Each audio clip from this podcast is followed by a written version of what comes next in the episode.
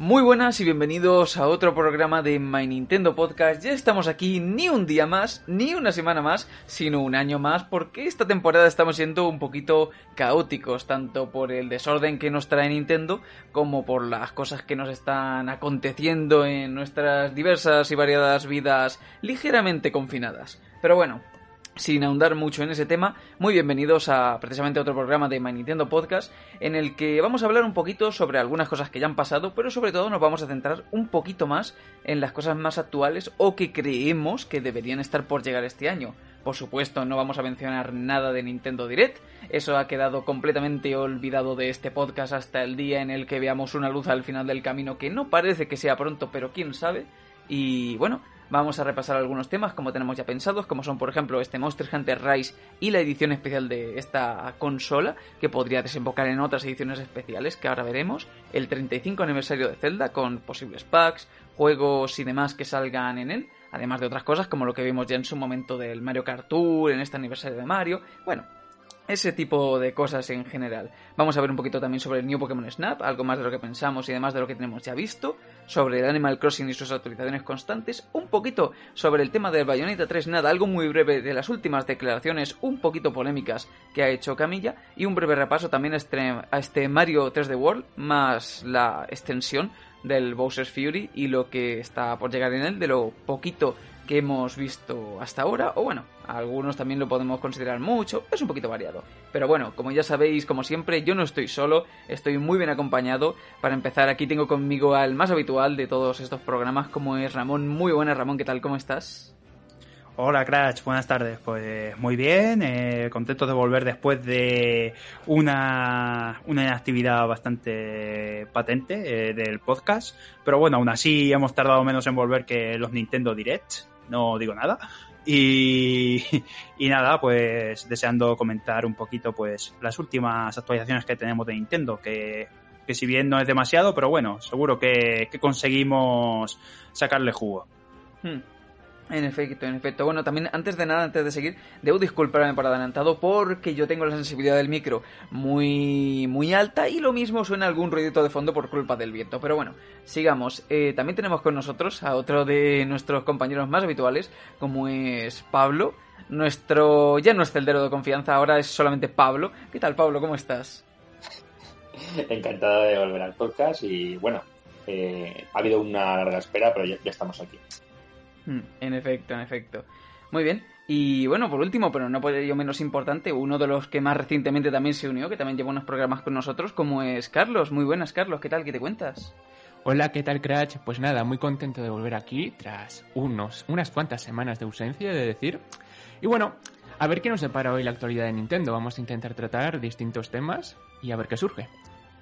Precisamente, precisamente. Bueno, pues con esto hecho, eh, como siempre os digo, bueno, como siempre no, porque se me suele olvidar, yo soy Cratch, solo llevar el programita, lo presento así un poquito y bueno, vamos a ver ya directamente con los temas que tenemos. Vamos a comenzar con el primero que os he dicho antes, como es este Monster Hunter Rise, que hemos tenido la demo, creo que disponible hasta hoy mismo era, que es sábado, en el día que estamos grabando esto, como solemos hacer habitualmente, un par de días antes de publicarlo.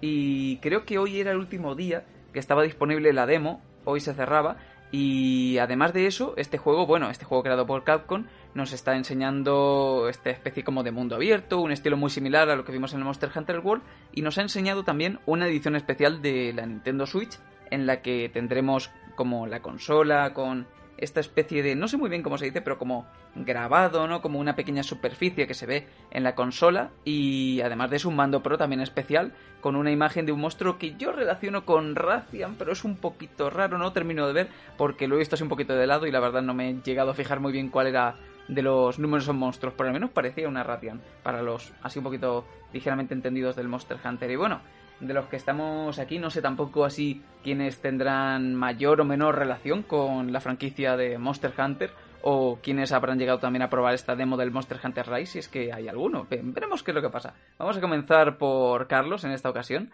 No sé qué experiencia tienes ya con esta franquicia que acaba de llegar también a Nintendo Switch con un nuevo juego, aparte del Generations XX que llegó, esta edición Ultimate. Eso ya es, es otro tema, ¿no?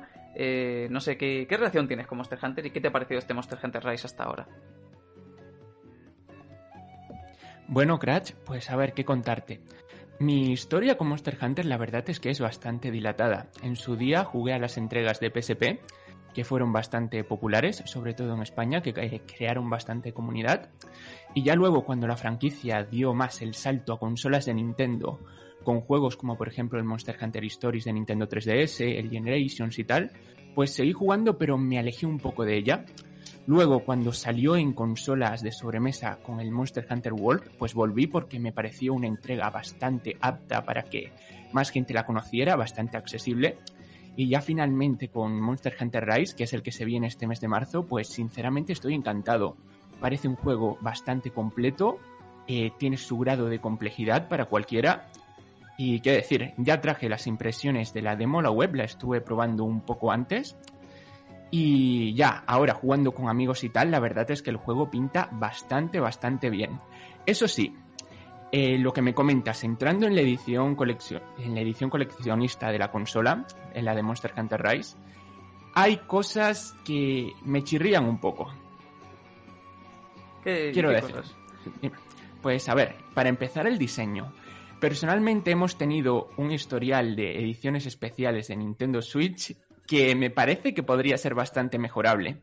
Quiero decir, podrían cambiarle el color al dock de la consola, podrían cambiarle el color a los mandos. Ya hemos tenido una edición especial que hace esto, que es la que anunciaron hace poco del 35 aniversario de Super Mario, que es roja y azul. En Pero defensa, siento- en defensa ¿Sí? de, de- de eso también que estás comentando, es horrible. Ya, sinceramente no me parece muy agraciada la de Super Mario. Pero lo que quiero llegar es que se podrían esforzar un poco más. Quiero decir, es como si le pusieras una pegatina encima o un vinilo a la consola. Y es algo que no me termina de agradar. Y otra cosa que no me termina de agradar tampoco es el incremento de precio conforme a una consola normal, ya que si, no sé si lo sabes, pero el precio de venta recomendado No, al no público de esta... Bueno, pues es de 400 euros, es decir, 80 euros más que la consola suelta. En otras palabras, estás pagando la consola y el juego. ¿Y no viene Es co- con el mando de esa consola? Eh, no, no viene con el mando Pro, que yo sepa. Solo Ah, viene es que- es que la si consola normal sería una y el oferta. juego. Ya, sería una gran oferta porque sería el juego y el mando Pro, pero es que solo la consola normal y el juego en, formato digital, pues no sé, no veo demasiado justificado ese aumento de precio, la verdad. No, eso sí que es mucha subida. Mm, ya. Mm. Y poco más que decir. El juego me parece que va a ser genial, un montón de gente lo va a jugar, ya los que nos estáis escuchando seguramente habéis probado la demo si os interesa y sabréis un poco de qué va, pero la edición especial creo que tiene bastante margen de mejora. Hmm. Bien, yo precisamente también de lo que has dicho, no olvidemos, ¿no? A un, Monster Hunter que en realidad yo sí querría olvidarlo, que es el Monster Hunter 3, que es el de la Wii, que también llegó antes que las ediciones de 3DS y demás, que fue también uno de los... Bueno, de hecho creo que fue el primer contacto de Nintendo con Monster Hunter, estoy pensándolo ahora. ¿Sí, no? Eh, juraría, juraría. Ahora mismo estoy un poco perdido, pero creo que sí. Fue el primer contacto de Nintendo con Monster Hunter. Y a pesar del planteamiento del juego, salió sorprendentemente mal por todas las posibilidades que reducía con respecto al de PSP. Del el 2, ¿no? El Freedom 2 con la extensión del Unite. Sí, efectivamente, te confirmo que el Monster Hunter 3 fue el, bueno, la primera toma de to- contacto de Nintendo con la franquicia, sí. Mm, Para la es, Wii. es una lástima porque el juego metió muchas cosas que entraban bastante bien, pero Capcom se cargó el online, o bueno, o Nintendo, pero creo que esos eran servidores de Capcom, eh, Sí. muy poco, muy poco después, ¿vale? No, unos años, ¿no? Pero poco. Para lo que es un juego de ese estilo, tú te cargas los servidores online, no dejas que puedan establecer contacto los jugadores entre ellos, y el juego era de un contenido muy reducido, por no hablar de que armas, tú veías el Unite y tenías a lo mejor 8 páginas de 10-15 armas, y de cada tipo de arma distinta, sin contar las de las extensiones, que te podían desembocar fácilmente en 14 páginas, es decir, estamos hablando de cientos y cientos y cientos de armas, y aquí tú a lo mejor ponías katanas y tenías cuatro. Pillabas una y esa una podía mejorar en una, esa una en una, y luego una a lo mejor en dos. Era, era, no, no. uf, Sí, la verdad es que fue un- fue un primer paso algo accidentado, por eso ni siquiera mencioné ese juego. Pero sinceramente yo creo que con el paso de los años, ya cuando sacaron el 4 en 3DS, el Generations en 3DS también y luego en Nintendo Switch, yo creo que la relación entre Capcom y Nintendo con Monster Hunter ha ido mejorando bastante. Bueno, qué decirte que en el juego este que tienen en América, el Dragalia Lost, Nintendo, pues hicieron una colaboración con Monster Hunter y metieron al Rátalos y todo esto. Y bueno, en Smash también lo han metido, aunque como un jefe, claro. Hmm. Así que yo creo que del Rise pueden salir muchas cosas buenas. Debo destacar también que de, esa- de eso eh, Capcom ya hizo la insinuación de que Generations no iba a tener versión Ultimate en su momento. Eh, y por eso ese fue uno de los motivos también de que yo me lo comprara en 3DS y de un otro, otro motivo más que añado a mi odio hacia Capcom a pesar de los juegos que hacen que me gustan casi todos. ¿no? Eh, es, mi eterno amor-odio con Capcom. Odio sus políticas, pero adoro sus juegos. Y, y yo no me lo compré en Switch por eso mismo, ¿no? Me pareció una puñalada por la espalda. Pero en cuanto al Monster Hunter Rise, ¿no? Porque si no me voy a desviar yo también. Sí que, sí que es cierto lo que comentas se ve bastante bien. Se nota que bebe mucho del propio estilo del World, ¿no? Que ha triunfado, obviamente. Y, y lo de la edición especial que has comentado sí que es cierto, el precio un poco elevado. Si aún fuera, yo que sé, 380, que parece como precio mm, precio fijo, ¿no? Por así decirlo, si te cobran los 60 del juego y los 320, 330 de la consola, bueno, dices, bueno, tiene el precio normal, por lo menos. Pero que se suba a 10, 20 euros, ya se va un poco. Bueno, hay otra cosa que te quiero comentar también, y es que aparte de la edición con la consola, hay otra edición especial que te viene con un amiibo, unas pegatinas, un pin y contenido digital creo que por 50, 60 euros más. Y eso también me parece un poco desorbitado. Hmm, Bueno, eh, lo que he comentado, un poquito, un poquito Capcom. Pero bueno, Sí. vamos, vamos a seguir también. Eh, por, por seguir preguntando, vamos a ir en el orden inverso, no también de la presentación. Pablo, eh, ¿qué relación has tenido tú hasta ahora con la franquicia de Monster Hunter? ¿Qué te parece este Monster Hunter Rise, la edición y demás? ¿Qué, qué me comentas? Bueno, mi relación con Monster Hunter es prácticamente nula. He jugado un par de demos eh, de Monster Hunter, así que tampoco tengo mucho que decir sobre ellos. En general, mi rechazo viene porque entiendo que es un, juego de, de una duración muy larga, ¿no? Al final las cacerías son constantes, no sé qué. Y, y, y- y suelo intentar eh, no jugar demasiado los juegos con una larga duración, que luego al final no lo cumplo. Y bueno, este Monster Hunter, eso sí me ha, parecido un monstruo técnico. Yo creo que aquí Capcom, pues un poco se ha redimido, ¿no? De, de ese, ese- esos, estos años que ha estado con Nintendo, que apenas, apenas sacaba cosas. Es verdad que hay grandes producciones que ha hecho que no han, y no han llegado a la consola. Y la edición especial, pues, pues sí que es verdad que no, no- no acabo de entender, ¿no? Como decía bien Carlos, en Nintendo Switch están haciendo ediciones especiales, en mi punto de vista, ¿no? Que muy mediocres, en el sentido de que parece que le pongan un par de vinilos y encima los juegos siempre vienen en digital, algo que no me acaba de gustar nada. Yo entiendo que, que si alguien se compra una edición especial es que le tiene mucho cariño a ese juego y va a valorar mucho tener la caja, pero quizás soy yo que es que al final me gusta mucho el formato físico, pero entiendo que alguien que le gusta mucho que se gasta un, un pastizal para comprar la versión eh, especial, pues también quiere cuando hablo sobre todo cuando compras con con consolas, pues quieres tener la caja del juego. Eh, a partir de aquí, bueno, pues lo que he dicho. Como he tenido poco, poco contacto con la eh, franquicia, pues he dejado a, a Ramón a ver si se tiene algo más. Hmm. Bueno, bueno, eh, también, también está bien. Vamos contigo, Ramón. ¿Tú has llegado a probar algún Monster Hunter? ¿Qué experiencia tienes con esa franquicia y qué te parece este Monster Hunter Rise? Bueno, yo estoy en una situación parecida a la de Pablo. Eh, estoy bastante de acuerdo con lo que han dicho tanto Carlos como él con el tema de la edición coleccionista. Tampoco entiendo que sea así, que tampoco incluya el formato físico y que encima sea más cara. Eh, eh, con, el, con Monster Hunter, con la franquicia Monster Hunter, he probado levemente el Stories, creo que es de 3DS. Y también he probado el World, porque, bueno, como me viene con Game Pass y tal, eh, le di una oportunidad. Y bueno, reconozco que quizá no es una franquicia que sea para mí. Vale, igual, es una franquicia de echarle muchas horas, que seguramente sea más disfrutable aún también con amigos y demás, eh, con gente que juegue a, a ese tipo de juegos. Eh, a mí no terminó de, de gustarme. Sí que creo, como han dicho también, que a nivel gráfico este Monster Hunter Rise está sacándole mucho, mucho partido a, Nintendo Switch, la está poniendo en un límite bastante alto y creo que han hecho un gran trabajo ahí desde Capcom en cuanto al tema en cuanto al tema técnico Entonces, bueno, eh, por otro lado, estoy convencido que hay mucha, muchísima gente que espera este, este juego. Hace ya algunos años que salió Monster Hunter World y que este juego salga en exclusiva para Nintendo Switch también denota eh, que la relación entre Capcom y Nintendo pues eh, está muy bien a día de hoy.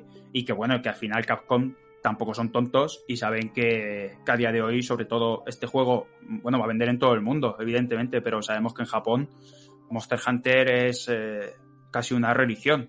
Y al final, claro, Nintendo Switch en Japón pues ya, ya sabemos lo que hay todas las semanas, es increíble.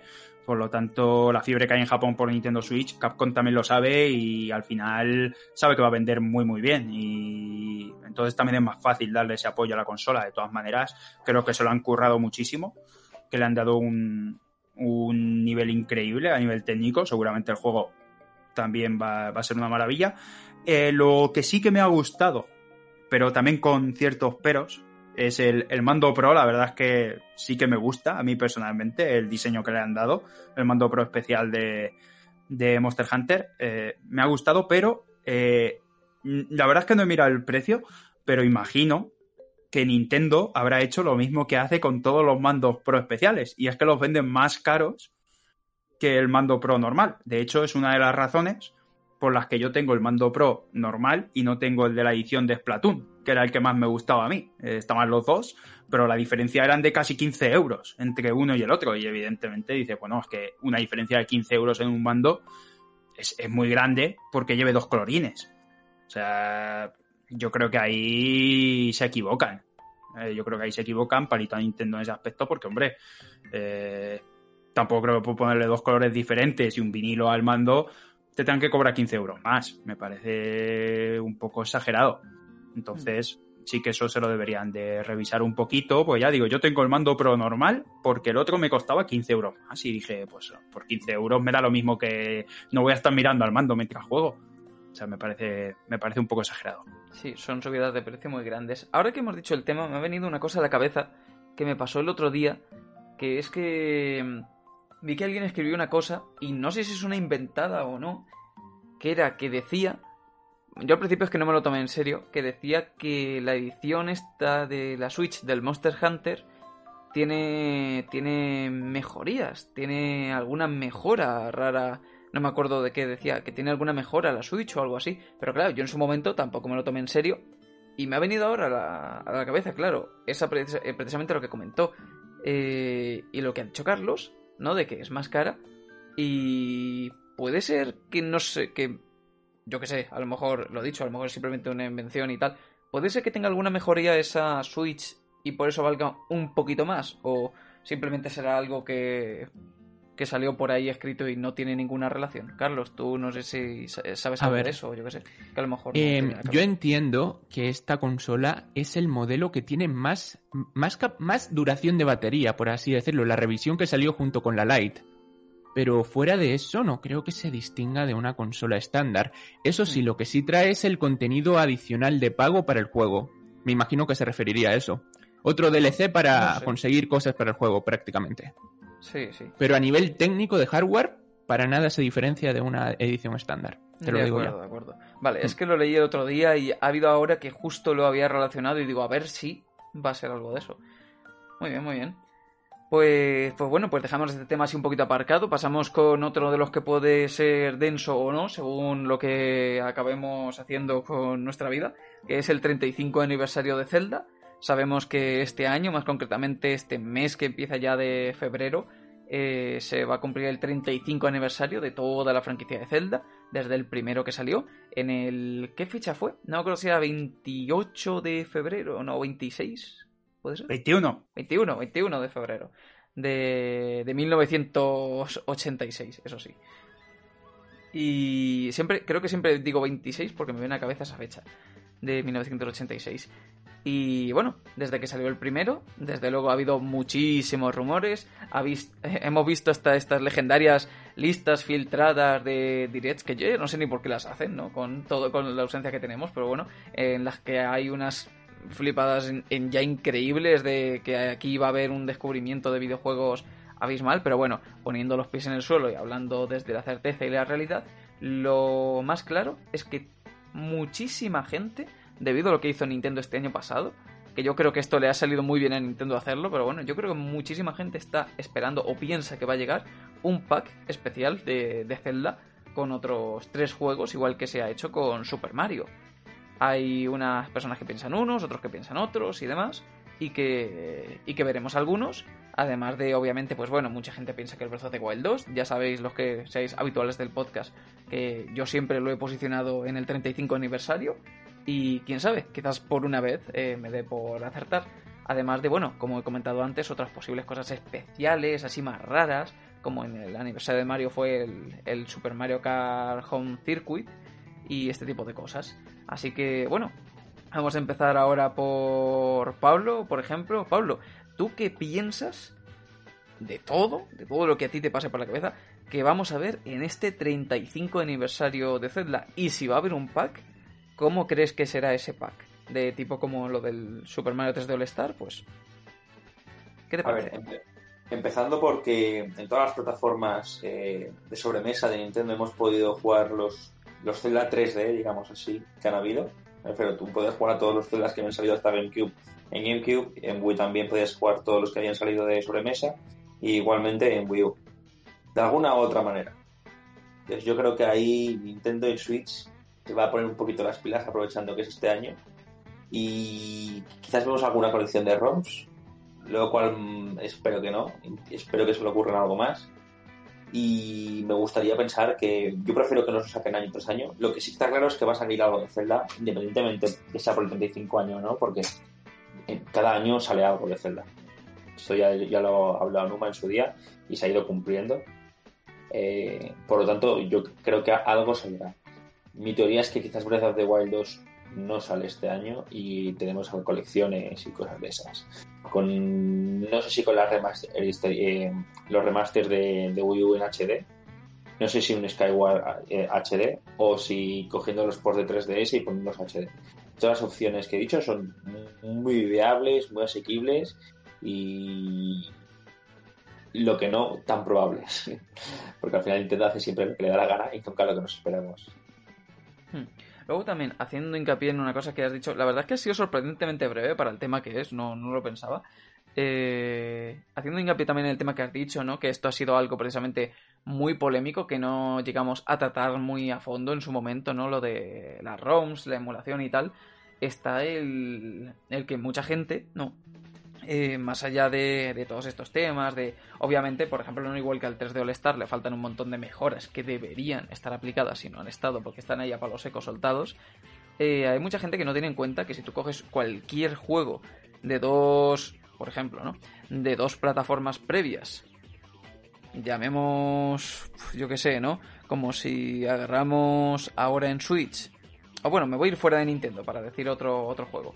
Si, por ejemplo, nos vamos a Xbox y en esta Xbox Series X, me pierdo un poquito con los títulos, en este Xbox Series X, tú puedes jugar con el Game Pass al Halo Reach de 360, si no me equivoco.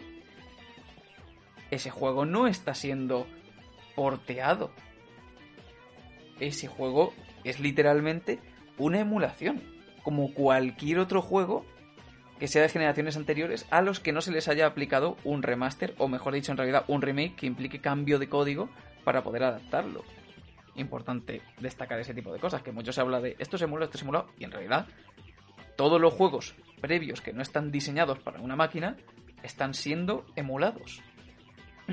Pero bueno, eh, con respecto a esto, también vamos, vamos a ir ahora contigo, Ramón, con este 35 aniversario de Zelda. ¿Y qué es lo que piensas tú? Porque sé que tú tenías un concepto un pelín distinto del pack y que lo veías de dos juegos. ¿Qué me comentas? Sí, bueno, vamos a ver. Eh, claro, yo tengo mi teoría, luego al final Nintendo pues hará lo que lo que quiera, porque además mi teoría es muy bonita. Muy bonita, entre comillas, pues podría a mí ser no me mejor. gusta la tuya, ¿eh? Bueno, pero podría, podría ser mejor, evidentemente. Pero bueno, también lo he hecho un poco pensando en, en cómo es Nintendo y cómo suele hacer estas cosas. A ver, yo pienso. Yo pienso que va a haber un pack, ¿vale? Que ese pack eh, además saldría en la primera mitad del año, de este 2021.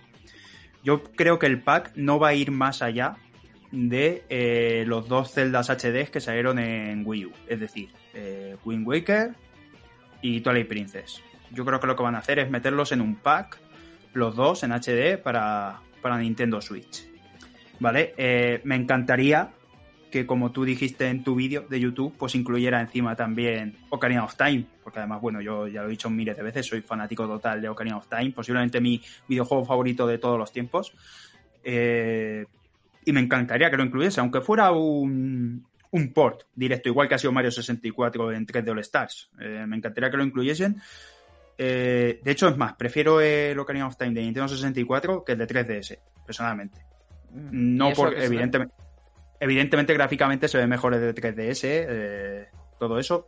Pero el de Nintendo 64, el de 3DS incluso tiene ayudas y tiene, tiene cosas que yo creo que desvirtúan un poquito la experiencia original, ¿vale? Aunque es prácticamente un remaster eh, 1-1. Pero bueno, tiene algunos, algunas ayudas, algunas cositas. Casi preferiría el de, el de Nintendo 64, eso sí. eh, que le Quiero pusieran recordar que el de Nintendo 3DS viene con el- la Master Quest incluida. Sí, bueno, eh, bueno, estaría bien que lo incluyesen también aparte. Claro, o sea, eh, claro. más, que, más que directamente el port de la Nintendo 64, quizás el del disco que salió de GameCube en, Ay, eh, con el Wind Waker, ¿vale? Eso estaría mejor. ¿Vale? Eso estaría mejor. Eh, esa versión quizás sería mejor. Y eso sí, que le den pantalla panorámica y demás. Eh, me encantaría, pero creo que no va a ser así. Porque además creo que los HD, bueno, creo no, los HD salieron cada uno a precio completo en Wii U. Eh, y creo que, hombre, que no van a hacer la máxima guarrada de venderlos por separado a precio completo en Nintendo Switch, que me parecería fatal. Y ya lo digo, si eso pasa, lo voy a criticar aquí. Eh, yo creo que van a salir los dos juntos. Mm, No sé si incluirán Ocarina, lo veo difícil. Me encantaría, pero lo veo complicado. Entonces yo creo que va a salir el pack de los dos HD. Y que luego, eh, para Navidades, o sea, para la época navideña, veríamos Breath of the Wild 2. Yo creo que sí, que va a aparecer este año. De todas maneras, eh, no le doy 100% y pienso que... Yo en esto tengo una especie de amor-odio y es que eh, me encantaría que saliera este año, pero si bien es cierto que cuanto más se va dilatando en el tiempo, eh, más esperanzas tengo de que sea un juego totalmente, o sea, mucho más grande de lo que nos podemos imaginar a ser secuela directa de Breath of the Wild, que en teoría utiliza el mismo mapa. Todo esto estamos hablando mucho de teorías, pero bueno, es lo que nos ha dejado entrever Nintendo. Eh, también es verdad que van pasando los años, van pasando los meses, y que al final, durante todo este tiempo, Nintendo está desarrollando el juego. Desde que terminaron, todos sabemos que el estudio que es el- la parte de Nintendo se dedica a desarrollar Zelda es una parte específica dedicada exclusivamente a Zelda. Por lo tanto, desde que terminó el desarrollo de los DLCs de Breath of the Wild, están volcados en esta secuela. Por lo tanto, está pasando el tiempo. Si bien es cierto que cuanto más tiempo pase, pues seguramente el juego eh, tenga un mayor contenido. Y si realmente pasan cinco años desde el Breath of the Wild original a la secuela, estamos hablando de un juego pues, que seguramente, eh, por mucho que utilice un mapa similar, no va a tener nada que ver. Eh, y eso es positivo.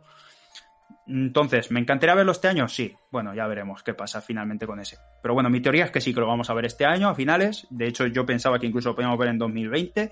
También es cierto que con todo lo que ha pasado, las circunstancias, etcétera, etcétera, que no vamos a comentar, pues bueno, no sabemos exactamente lo que habrá pasado, si habrá influido mucho o poco. Y tiraría más allá, y yo creo que si esto va así como estoy diciendo, a principios de 2021, o de 2022, perdón, eh, veríamos Zelda Skyward Sword HD, ese sí que por supuesto a precio completo, en solitario, y bueno, un, un remaster en HD con los movimientos, con el control de movimiento por los Joy-Con, que yo creo que va a mejorar en mucho al de la Wii, que llevamos esperando este port, bueno, este port, este remaster, supongo que será remaster HD y, demás, seguramente mejore bastante visualmente y mejore el tema del control, evidentemente, por los mismos mandos. Mm, yo estoy deseando, la verdad, ver este juego, porque creo que ver ese juego en HD y con unos controles buenos va a hacer mejorar muchísimo la experiencia de, de Skyward Sword, que si bien es cierto que es un Zelda muy lineal y demás, para mí es un Zelda que a día de hoy es bastante maltratado y bastante olvidado. Y yo soy de los primeros al que le costó bastante jugarlo. Pero es verdad que cuando lo juegas es un Zelda diferente, que se enfoca mucho en la historia, es cierto, pero es un juego que todo fan de la saga mm, debe de jugar y que le va y que le va a gustar. Eh, entonces, bueno, yo espero ver eh, Skyward Sword a principios del año que viene, igual que han hecho este año con, con Mario, que sale ahora, próximamente ya hablaremos del Mario 3D World. Yo creo que va a pasar algo parecido con, con Skyward Sword y esa es mi apuesta. Eh, ojalá y me equivoque lo del pack de dos y que sean tres, eh, ojalá. Pero no veo a Nintendo y más con Zelda, que saben que siempre vende muy bien, independientemente de cómo lo hagan. Eh, no veo yo a Nintendo, por desgracia, metiendo tres. Ojalá y me cierren la boca, me equivoque y encantado iré a la tienda a comprarlo. Hmm. Vale, vale. La verdad es que bastante bien. Sería curioso también ver cómo se desarrollan estos packs, ¿no? Que recomendaremos.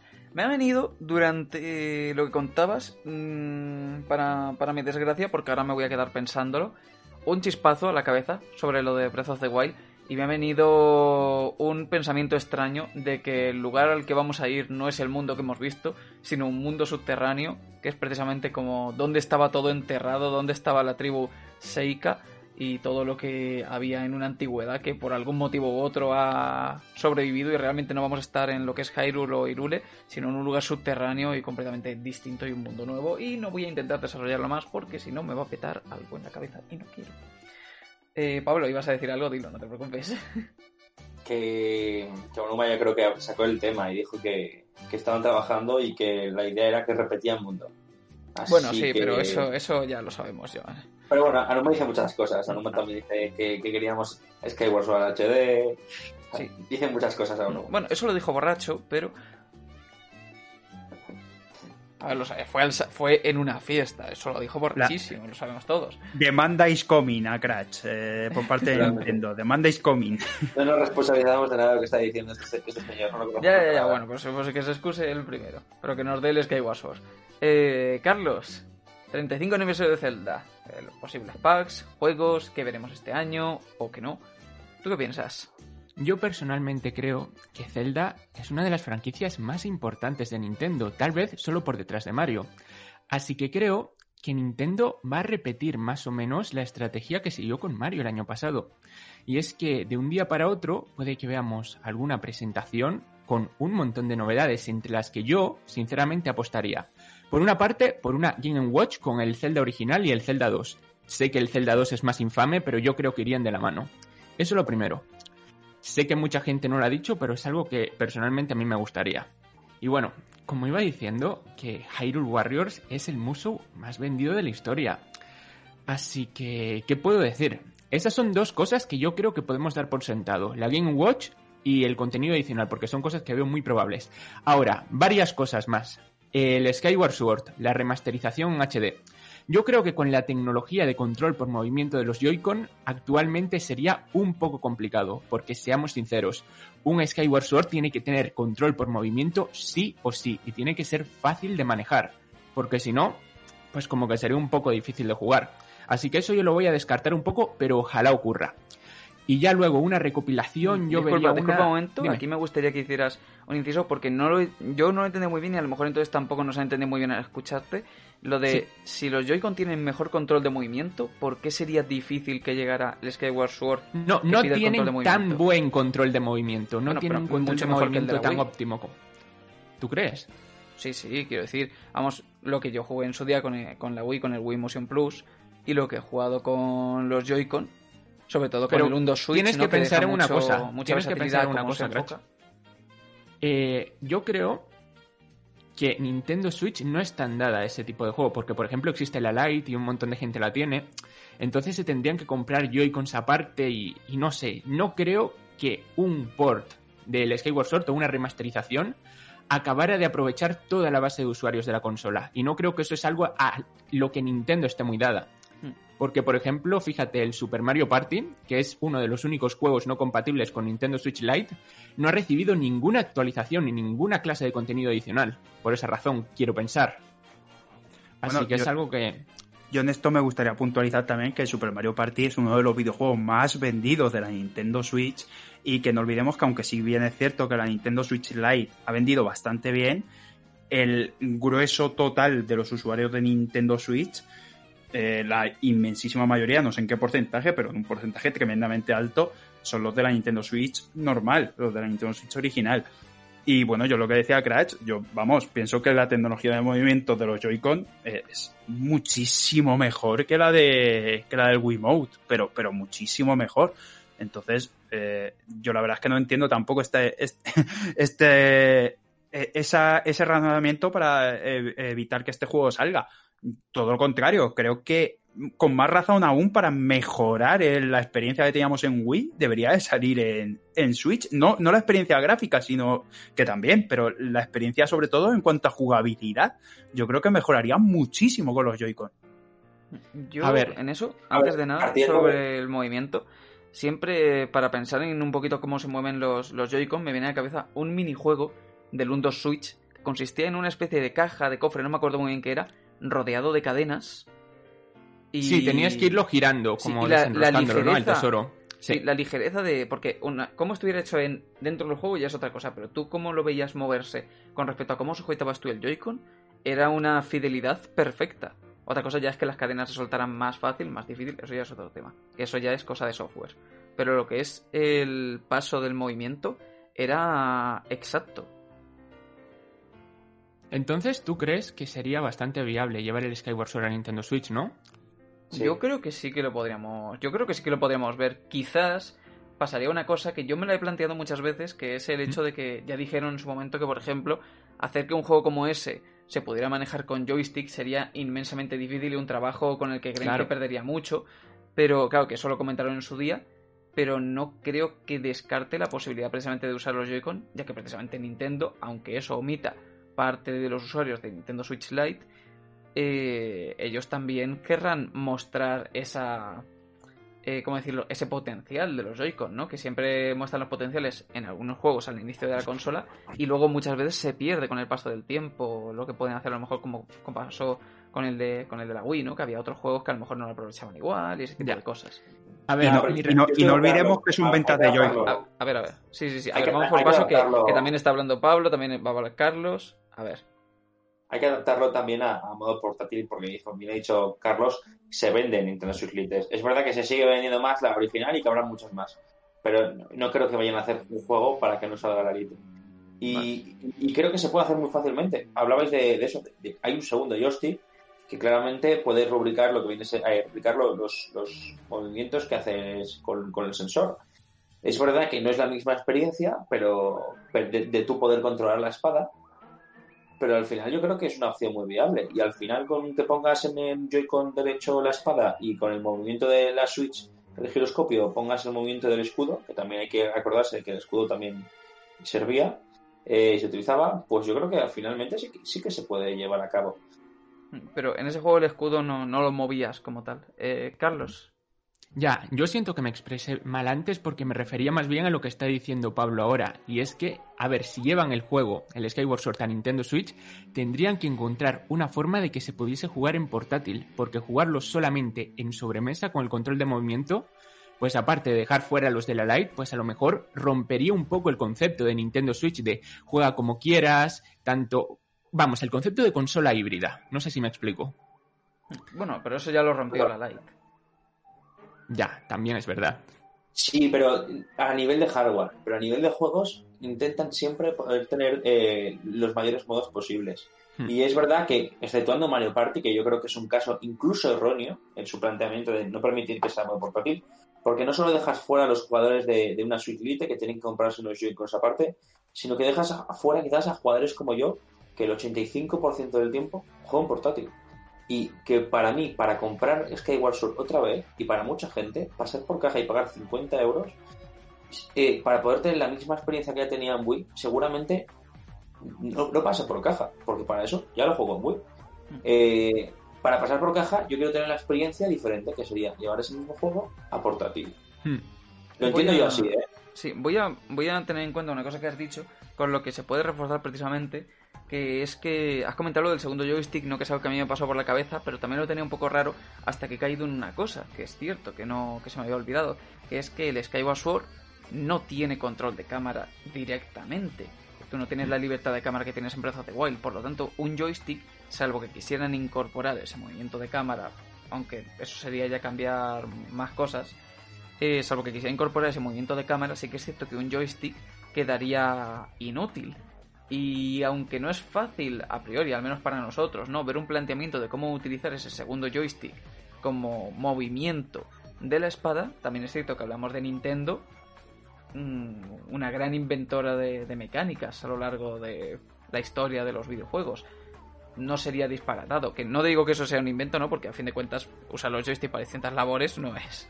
Pero podría ser que perfectamente encontraran una manera de emplear el movimiento de la espada a través de un segundo joystick y que quedara de una forma que no fuera muy... mm, eh, ¿Cómo se dice? ¿Cómo se dice cuando algo es... que, que es difícil de manejar? Alterar. Ortopédico. Ortopédico, sí, muy, muy ortopédico. Vamos a ver, yo creo, yo creo que lo llevarían. eh, o sea, yo creo que si llega este Skyward Sword HD, que yo eh, estoy prácticamente convencido de que va a llegar, eh, sinceramente pienso que implementarían eso, que joystick derecho del, mando Pro o de la misma consola, del Joy-Con derecho, eh, lo utilizarían para eso, para el movimiento de la espada. Al final el escudo da igual porque sí, tú tenías que hacer el movimiento con la mano izquierda para poner el escudo, pero realmente eso lo puedes poner en un botón. No hay ningún problema. Poner el botón de escudo y ya está. ¿Vale?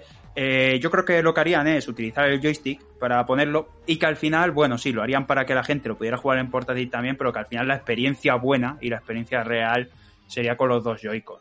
Y que al final, yo, yo soy una persona que no le gusta utilizar mucho el tema del control de movimiento, salvo el giroscopio. No, no le gusta utilizar mucho el control de movimiento en los juegos. De hecho, por ejemplo, Mario Odyssey eh, lo jugué con mando pro. Y me encantaría, por ejemplo, que Pokémon Let's Go, ya que te da la opción, no lo entiendo, que ya que te da la opción de portátil, no te dé la opción del mando pro, no lo, no lo puedo entender, no, no me alcanza a entender por qué es así. Eh, pero igualmente así, yo ese juego lo jugaría con, con los Joy-Con porque creo que es eh, la mejor experiencia que puedes tener con ese juego. De todas maneras, estoy seguro de que si llegase, lo harían con, con la opción de poder jugarlo, aunque no sería, por lo menos para mí, la mejor opción jugable del juego. También hay que tener en cuenta que, claro, una, una pequeña ventaja con respecto a eso es la posibilidad de que en el caso de los mandos, si comparamos precisamente el Nunchuk y el Wiimote, ¿no? Y el propio mando o los Joy-Cons de Nintendo Switch, sí que es cierto que tenemos una mayor variedad de botones, mucha más, más amplia, que eso puede darle eh, diversa facilidad, porque incluso todos recordaremos que nada más empezar Breath of the Wild era un poco caótico, lo veíamos todo y era como, a ver, espera, esto es escudo, arcos, eh, arma, no, pero el arco también es el arma, ahora las bombas, y al principio todos nos liábamos un poquito con el control, no, eh, todos hemos muerto cayéndonos de una torre. Bueno, eh, con respecto a lo que veo yo así de este aniversario, yo, bueno, lo dije todo, ¿no? También en un vídeo, así que voy a hacer un poquito un repaso del propio tema, que es que comenté, yo creo que vamos a tener un pack, pero no sé si será como yo lo pienso, pero el pack que yo me imagino es precisamente con Ocarina of Time, con Twilight Princess y con Wind Waker. ¿Por qué lo veo con esos tres juegos? Porque creo que son, aunque no sean los tres, mmm, por así decirlo, más importantes de Nintendo, sí que creo que son los, creo que son tres exponentes completamente base, sin tener en cuenta el Skyward Sword, que ahora lo, que ahora lo mencionaré. Porque tenemos por un lado el Ocarina, realmente el, punto core, el punto más importante de que hizo tan tan valiosa, ¿no? Luego la franquicia de Zelda porque realmente todo el mundo con el juego con el que más se ha sorprendido de Zelda fue con ese. Por mucho que el Breath of the Wild sea increíble y lo podamos llegar a considerar mejor en contexto histórico, es- eso fue una eso fue increíble, ¿no? No se va a poder volver a repetir nunca. Luego, además de que es el insignia. Luego, el Wind Waker, para mostrar la parte, digamos, más animada, ¿no? Esa parte más cartoon, que también tiene una, una sección de estos juegos de Zelda. Y que, bueno, fue el juego de GameCube, también recibió muy buenas notas en su momento, aunque también tuvo un momento de odio, ahora tiene un momento de más, eh, de más cariño. Ha ido oscilando mucho. Y el Twilight Princess, porque parece el lado, incluso más que el Mayoras, pues, por los motivos no obvios de el momento del juego y tal, que se quedó como más... De hecho es de los más vendidos, incluso, si no me equivoco. Eh, un mundo precisamente también muy... No, más enfocado al realismo, como quien dice, en el que tiene muchas funciones, ¿no? También lo del caballo, más, más oscuro, ¿no? Por lo dicho otra vez, sin, sin tener en cuenta las facetas, las facetas que tiene Mayora. Y, y de cómo es la historia, ¿no? También, y precisamente esos jefes, esos templos tan majestuosos. Entonces, yo creo que son tres juegos muy buenos para poner en un pack. Que me sacan a mí ese pack, obviamente, poniendo Twilight Princess y Wind Waker en HD. El Ocarina me da un poquito más igual, ¿no? Que esté. Mientras sea panorámico, ¿no? Mientras esté estirado, que hagan el favor. Eh, me, da un poco más igual cómo, cómo lo saquen o, o, qué versión sea. Pero sí que pediría que los otros dos sean obligatoriamente las versiones HD que sacaron, que no sean rácanos, que además seguro que están mejor actualizadas en el código para poder incluirlas en un pack. Y que todo eso salga a 60 euros, que bueno, siempre lo compraremos más barato, porque siempre se puede conseguir más barato, de compra legal, quiero decir. Eh, yo creo que sería un pack maravilloso y, que podríamos disfrutar todos, todos los todos los fans en general, porque que si no te gustan ni Ocarina, ni Wind Waker, ni Dolly Princess, si no te gustan ninguno de esos tres, no, no te gusta Zelda. Entonces, eh... luego, como otras posibles cosas que tendríamos, yo también he pensado en Skyward Sword. Pensé que podría llegar quizás en otra en otra fecha, ¿no? Antes de, de ese posible Breath of the Wild 2, si es que lo tenemos este año, que yo creo que podría llegar en noviembre de este 2021, que también saldría como juego solitario, el Skyward en HD precisamente, y que podría estar por ahí disperso. Quizás la ausencia que me queda aquí es cuando pienso también en algunos juegos mmm, como el Mayora o algunos Zelda más clásicos. Igual que llevo mucho tiempo pensando que cuando veamos otro remake de Zelda, un remake real quiero decir, será del Zelda 2. Hay mucha gente que habla de, otros, pero bueno, yo creo que el Zelda 2 es el que más lo necesita. Todos los que lo hemos jugado, lo hemos visto, sabemos que ese es un juego que si lo comparas a otros Zeldas, aunque tiene su parte de encanto, no ha envejecido muy mal, es el que peor ha envejecido, incluso peor que Link's Awakening, que la verdad es que yo cuando lo jugué, el clásico, y también habiendo jugado este, me gustó mucho en su día. No sé, aquí veo también un poquito predispuesto, no sé si a Carlos y a Pablo a comentarme algo. Carlos, ¿tú querías decirme algo? Bueno, yo iba a comentar, que no lo dije antes, que creo que si hubiese una recopilación, seguramente sería del Ocarina of Time y del Majora's Mask, pero la versión de Nintendo 64 en HD, no la de Nintendo 3DS. Porque recordemos que Nintendo es mucho de ir preservando, por así decirlo, lo clásico. Porque, por ejemplo, en esta recopilación de Mario 3D, pudieron haber llevado el Mario 64 de la Nintendo DS, pero no, llevaron el de la Nintendo 64. Así que yo creo que si traen algo así, pues será eso. Juegos que ya tengan unos cuantos años en su versión original, pelada. En HD y con alguna que otra mejora de movimiento, poco más. De acuerdo, de acuerdo. Yo con que me estiren la pantallita. Pablo, ¿qué ibas a decir? yo, yo vengo a la moral de, del equipo. Eh, a ver, es, por, es, que al final si tiene que salir algo de Zelda cada año y tardan en desarrollar un Zelda 5, 6, 7 años, dependiendo de, de si hay cambiar el motográficos y lo que sea, el concepto, lo que sea, si tardan tanto tiempo en desarrollar un Zelda y tienen que rellenar todos los años, si sacan este año todos los remasters, todos los remakes, toda la franquicia, pues, pues poco va a quedar por sacar, pero eh, yo colecciones de dos, tres juegos en la franquicia Zelda tío complicada.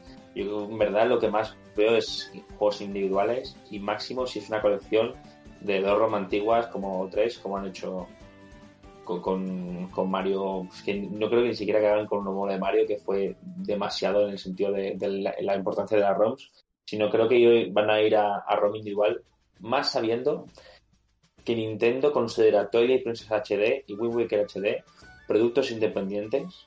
No creo que los saque todos en un pack, porque los estado tratando a todos los juegos de Wii U como si fuesen independientes, en plan como si fuesen nuevos, al producto de novedad.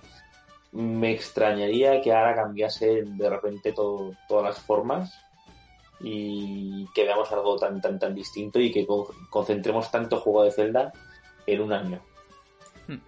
Pero no ves, Pablo, ¿tú no ves posibilidad de que salgan los dos HD juntos? Solamente esos dos juegos en un... Es que, es que ¿habéis visto que Nintendo trate en algún momento un juego de Wii U como si fuese menos valioso y menos un Zelda?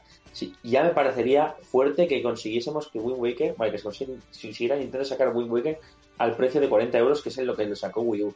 Ya me parecería este raro. Pero no sé, yo lo que sí que me parece raro, precisamente, es que de todos los ports que han salido de Wii U y a Switch, que han salido la inmensa mayoría de los juegos, aunque quedan algunos, pero han salido la inmensa mayoría de los juegos, entonces, ¿por qué no ha salido ninguno de estos dos celdas que todos sabemos que posiblemente venderían bastante bien y que no hayan salido todavía ninguno? Uno por año, en plan, va sacando una perla de celda por año y se las van guardando.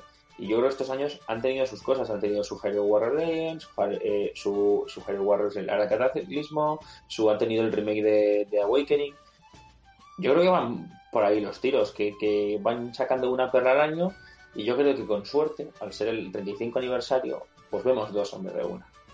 Pero bueno, yo vengo aquí a hacer un poquito bajada de moral y, si hacen una celebración, yo creo que irá más, no por la zona de los videojuegos tanto, sino esas cosas raras que, vimos, en plan raras, curiosas, que hacían promoción con Levi, promoción con Lego, ahora hacemos una, una rayada con el Mario Kart Virtual, que eran cosas así. No, no creo que, que de repente en un año nos saquen cinco juegos de Zelda. Y yo, y yo que pensaba que venía pesimista diciendo que iban a salir los dos HD juntos solamente en el pack. Pero ya veo que hay versiones más pesimistas que la mía. No, Y por estos motivos vemos que este es, entre otros, el motivo por el que Pablo ya no es el celdero del canal. Bueno, vamos a seguir viendo eh, el caso. Eh, muy bien, dejando este tema así también un poquito atrás, ¿no? Que sabíamos que era de los que íbamos a tener más densos, estos seguramente ya vengan más ligeritos. Vamos con el de New Pokémon Snap. Hemos podido ver aún más imágenes sobre este juego que ya nos enseñaron en su momento, tenía muy buena pinta. Voy a empezar esta vez dando mi opinión yo, eh, ¿por, qué no? Y bueno, claro, a mí me pasa un poquito lo que me pasó la otra vez. Yo pienso, el juego seguro que me gusta, seguro que lo voy a disfrutar porque el que jugué en 64 me encantó eh, a mí me encantaba ese Pokémon Snap. Y seguro que este también me iba a gustar. Pero no creo que pueda pagar 55 60 euros por él. Y más que nada porque tampoco sé qué contenido va a ofrecer. Es un juego de esos que me voy a esperar a ver ya una vez que ya ha salido. Porque además mm, es uno de esos juegos en los que realmente el spoiler es mm, prácticamente casi nulo más allá de ver un poquito qué son los niveles, realmente con que veas un par, el spoiler es cero y, te puedes ya hacer una idea de cómo es, el contenido que va a tener, que lo puedes escuchar un poquito sin que te comenten demasiado y, ya decidir si realmente ese precio merecerá la pena. Hay opiniones muy diversas, puesto que también hay gente que considera que el juego no vale nada y otros que, que sí que le gustan, aunque generalmente quien lo conoce ya de previo sí que tiene una opinión más formada y mejor de este juego con respecto a todo lo que hemos visto, en este último tráiler, ahora a ver qué me diréis vosotros en cuanto pase la palabra, me pareció verlo un poquito menos bonito que en el primer tráiler. Es decir, el efecto contrario a lo que suele hacer Nintendo, eh, que suele enseñarte un tráiler a lo mejor un poquito más feo muchas veces y que luego queda más bonito lo que se ve. Sabemos que lo hemos visto varias veces. Esta vez me pareció lo contrario, ver un juego un poquito más bonito en el primer tráiler que en el segundo, aunque no hayamos visto íntegramente la, copia física. Eh, entonces estoy ahí un poquito disperso y, variado. Ramón, voy a empezar contigo esta vez. ¿Qué te parece este New Pokémon Snap, lo que hemos visto hasta ahora, y hasta qué punto te interesa? Pues aquí estoy bastante de acuerdo contigo. Eh, estoy en una situación similar. Es decir, me gusta lo que veo, me gusta el concepto del juego. Eh, también me recuerda mucho pues al clásico Pokémon Snap, que yo creo que los que tuvimos la suerte de jugarlo en la época eh, lo, disfrutamos mucho, pero tampoco podemos evitar acordarnos de que al fin y al cabo es un juego, o por lo menos lo era, el original de Nintendo 64, muy muy cortito. Era un juego que claro, al final tiene unos niveles pues no demasiado amplios, eh, son pocos niveles, y que sí, que aunque vas descubriendo diferentes formas para encontrar algunos Pokémon distintos y que tienes que repetir algunos niveles porque te van dando cositas nuevas para que puedas aprovechar para fotografiar a los Pokémon, para buscar diferentes ángulos y demás, eh, sí que es cierto que a lo mejor se queda un juego un poquito corto para lo que esperas de, un juego por el que pagas dinero importante, ¿vale? Entonces, a, a mí me queda esa misma duda. El juego me gusta lo que promete, me gusta lo que eh, lo que todos imaginamos que va a dar, ¿no? Porque, bueno, al final es un Pokémon Snap, los que hemos jugado el original, creo que lo tenemos más o menos claro, que nos podemos encontrar. Por supuesto, seguramente eh, las imágenes han sido muy buenas. Estoy de acuerdo contigo también en que me impresionaron más las, las primeras imágenes que las segundas.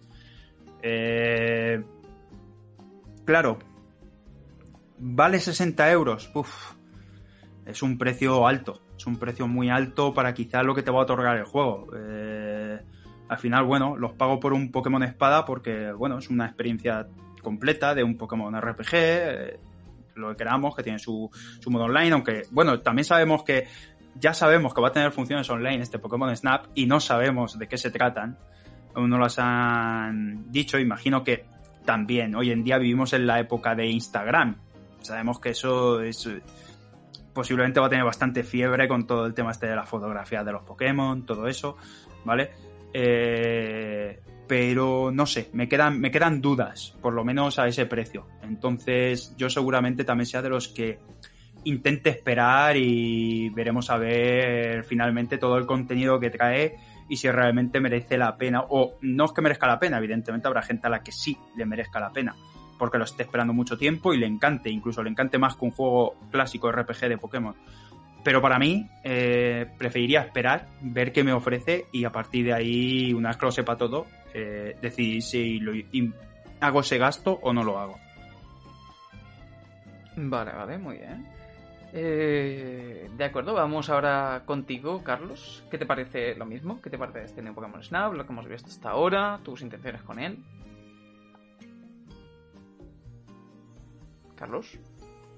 Sí, estoy aquí. Vale. A ver, eh, mi opinión sobre el Pokémon Snap. A ver, sé que, a pri- sé que a primera vista puede chocar un poco que sea un juego de precio completo. Sin embargo, hagamos comparativa. ¿A qué precio salió el remake del Link's Awakening, un juego de 10 horas poco rejugable? ¿O a qué precio salió el remake de el equipo de rescate rojo y azul el año pasado? Realmente, si los comparo con otros juegos de un calibre similar, que salieron también a precio completo, pues no me parece tan agravante. Más aún teniendo en cuenta que en su día, cuando salió Pokémon Snap, originalmente costaba 10.000 pesetas, es decir, lo que costaban todos los juegos de la época. Bueno, también es cierto entender- que lo que valía un juego entonces es que era ya desorbitado. sobre Sí, todo era bastante de- desorbitado en comparación ahora. Sobre todo Pero te para digo que... Para lo que eran pesetas. Sí. Eh, porque Totalmente. 100.000 pesetas, que son 60 euros, no son 60 euros, es mucho más. Pero lo que te quiero comentar básicamente es que el Pokémon Snap en su día salió al mismo precio que los otros juegos que se vendían en esa época. Y este Pokémon Snap pues también está saliendo al mismo precio que proyectos similares como eso, como el remake de Link's Awakening, como el remake de Pokémon Exploradores. Entonces, pensándolo así, pues me parece que han tomado la decisión correcta desde un punto de vista comercial. Eso sí, siendo un juego de fotografía y tal, puedo entender que no todo el mundo quiera pagar los 60 euros en principio. Ahora, lo que os iba a comentar. Me estabas comentando que en el primer tráiler lo viste mejor que en el segundo, y eso es algo raro en los juegos de Nintendo. Pero he de decir que este juego, si no me equivoco, creo que lo desarrollaba Bandai Namco, así Sí, que en parte efecto. lo puedo entender. Sí, sí, pero como tiene ahí la esta de Nintendo, digo, uh, qué raros. Ya, pero realmente Nintendo está bastante poco involucrada en este juego. Solamente publican y ya está. Y poco más que comentar. Yo le daré una oportunidad, lo jugaré y ya se irá viendo. Eso sí, no sé si lo pillaré de salida. Eso todavía le estoy dando vueltas. Todavía necesito ver más. Así que bueno, el lanzamiento es a finales de abril, así que a ver qué nos muestran. Yo creo que es un juego que probablemente, precisamente también como lo dices tú, mucha gente lo vamos a coger con miedo en el lanzamiento. Es decir, Hmm. creo que a lo mejor sus ventas son más sostenidas, que no tienen ese pico inicial tan alto, pero que sí se sostienen un poco si el juego finalmente resulta que es, que es bueno y cuando lo veamos, ¿no? Un poquito así ya por encima, decimos, ah, pues mira, parece que sí que puede merecer la pena. Y, y con lo que has dicho, hay un ejemplo que sí me ha gustado y otro que no. El que me ha gustado eh, es el de Link's Awakening. Ahí tienes, tienes mucha razón, ¿no? Que es precisamente un juego también relativamente corto. eh, que este, bueno, desconocemos su duración, ¿no? Y, y que creo que son muy comparables en, en, términos del precio, por lo que comentas precisamente, más allá de contenido extra, porque realmente el contenido adicional de, por ejemplo, las mazmorras de Link's Awakening no es uno muy profundo que te vaya a dar horas y horas de diversión eh, de locura. Claro, y de por sí ya estaba en la versión de X de Game Boy Color, es decir, el Link's Awakening de Nintendo Switch no trajo nada nuevo. ¿Cómo? ¿Lo de las mazmorras? las mazmorras del, color. Ah, tú te refieres a las de hacer tu propia mazmorra. Sí, sí, sí, sí, eso era nuevo, sí. Sí, pensaba en las del color de la Game Boy Color. Sí, sí, yo, yo, es que digo, lo jugué y eso ahí no estaba. Eh, y, y precisamente, y el otro ejemplo que. Ese, es el que sí me ha gustado. El que no me ha gustado es el de Pokémon. Te referías a Mundo Misterioso, ¿no? Sí, al que sacaron el año pasado, por marzo. Sí, a ver. Mm, yo ese juego no me lo compré precisamente porque jugué el original y era idéntico, ¿no? Porque el original lo disfruté muchísimo. Pero eh, en ese sí que veo más justificado el precio, porque un Pokémon Mundo Misterioso, eh, bueno, me imagino tú has llegado a jugar, ¿no? Pokémon Mundo Misterioso. Sí, jugué tanto el de la DS como el de Nintendo Switch y realmente no había demasiados cambios, solo eran apartado visual y ya sí, está. Sí, pero es lo que digo, el contenido de un Pokémon Mundo Misterioso, incluso cuando ya has terminado la historia, es muy amplio. O al menos Pero es, es completamente el mismo juego, no es la misma cantidad de trabajo en mi opinión. Y tienes que pensar, los juegos en Nintendo DS en su día, ¿a cuánto salieron los Mundo Misterioso? a 40 euros a lo sumo, ¿no? Pero ¿no te venían dos juegos? No, no sé, eh, pregunto, ¿eh? no, recuerdo ahora. ¿Dónde? En el nuevo de Switch no venía uno de Game Boy Advance y otro de DS.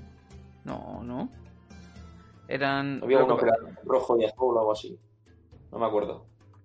No, no que yo sepa, vamos. Era, era un juego este de la Switch, ¿no? una yo, yo pensaba que, que, eran dos que te venían en, en, en, uno en el que pack, el mundo misterioso de la Switch. No lo he jugado, ¿eh?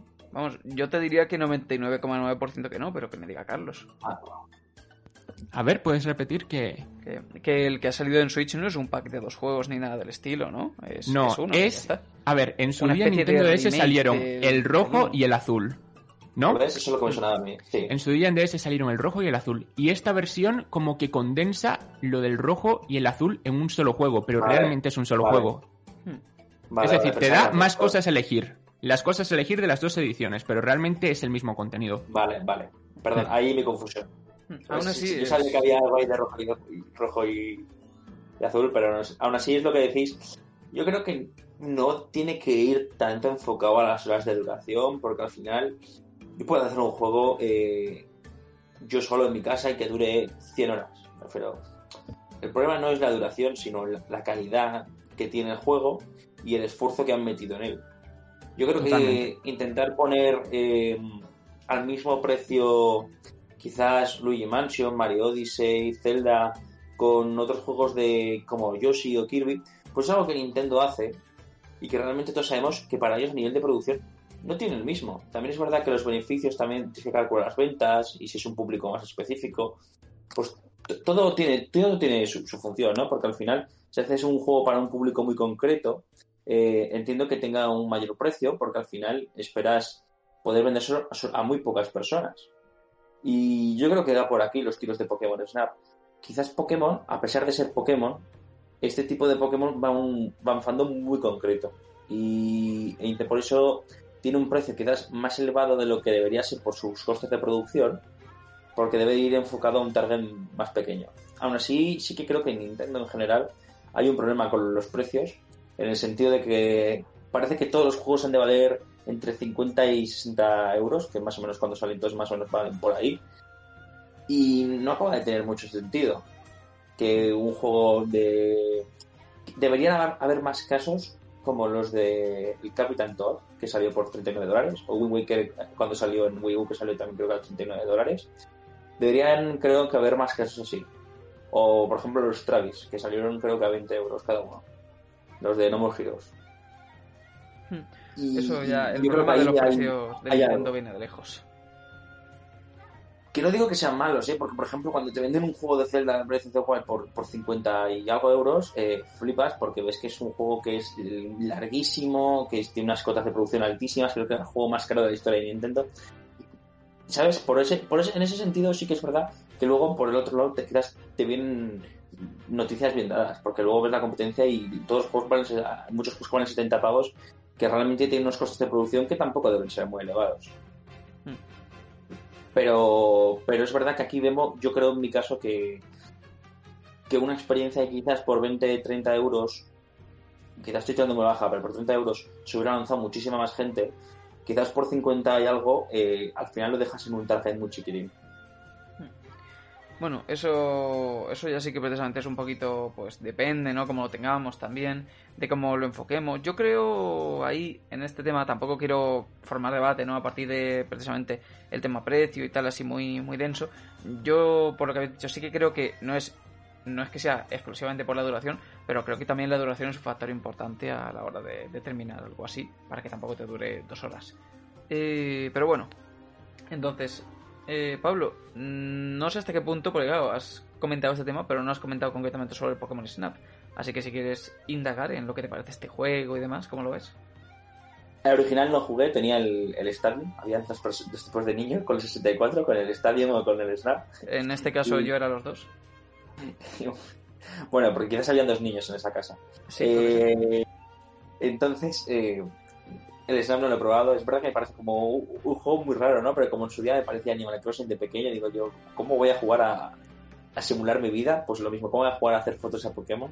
Pues al final es la mecánica es entretenida, es entretenida y poco más hay que decir de eso. Lo que es el aspecto técnico me parece espectacular. Yo, yo sigo manteniéndolo, sobre todo las interacciones entre los Pokémon, más que el, estilo artístico escogido, que yo quizás es- está más a debate, es el hecho de cómo los Pokémon interactúan con el ambiente y entre ellos. A, a- mí eso sí que me parece alucinante que tiene un trabajazo y que ojalá lo repliquen un poquito más en la franquicia eh, eh, en, la, franquicia original, en plan en la saga, la octava generación, novena generación y todas estas generaciones, pues ojalá pongan estas animaciones eh, y tengan este nivel de cuidado. No, no digo a nivel técnico, artístico, que entiendo que el, el- el- el tipo artístico tira más a anime, dibujo, eh, en la saga, eh, sino a nivel de cómo los Pokémon interactúan con el ambiente, que yo creo que al final es lo que a mí quizás más me falló de, Pokémon Espada y Escudo, que los veía muy robóticos. Ya, Bueno, eso son cosas que iremos viendo con el tiempo, ¿no? El, el eterno debate formado ahora de, de qué pasará cuando haya 2000 Pokémon y, y demás, pero bueno. Eh, muy bien, muy bien. Pues vamos entonces, ya que has mencionado tú también el tema así un poquito de cómo iba a hacer para simular mi vida en Animal Crossing, bueno, resulta que últimamente, ¿no? En este Animal Crossing New Horizons, en el cual, bueno, pues creo que este lunes o este martes sabremos novedades sobre las ventas y yo creo que lo vamos a ver como el juego más vendido de Switch, este New Horizons. No sé lo que me salís vosotros, ahora os preguntaré. Yo creo que lo vamos a ver como el más vendido. Resulta que desde que se lanzó ha tenido varias actualizaciones. Cosas que, por ejemplo, ¿no? Si teníamos, yo que sé, el Animal Crossing de GameCube. Y me acuerdo en su día cuando lo jugaba que a lo mejor tú tenías, pues llegaba la Navidad y pues, pues sí, estaba todo así un poquito, a lo mejor nevado, tal. Interacción como tal no había demasiada, pero bueno, estaban cosas introducidas en el juego porque obviamente en esa época no podían existir actualizaciones. Y ahora eh, sí que es cierto que son mucho más densas y vamos viendo como poco a poco, cada vez que avanza la época, pasamos por que si el día del huevo, que si viene más Halloween, Navidad, ahora estamos con esto que estaba como protagonizado por un, por un pavo, creo que era Acción de Gracias, o, o no me acuerdo qué es lo que venía ahora. Y, y estamos viendo cada vez más contenido en este Animal Crossing que poco a poco no deja de crecer y de meter eventos y de seguir adelante, ¿no? Como nos podría recordar un poquito a ese Splatoon con un contenido gratuito durante mucho tiempo y el cual, pues bueno, no está de más que no te hayan dicho, mira, Animal Crossing y ahora un pase de temporada de 20 euros si quieres los eventos.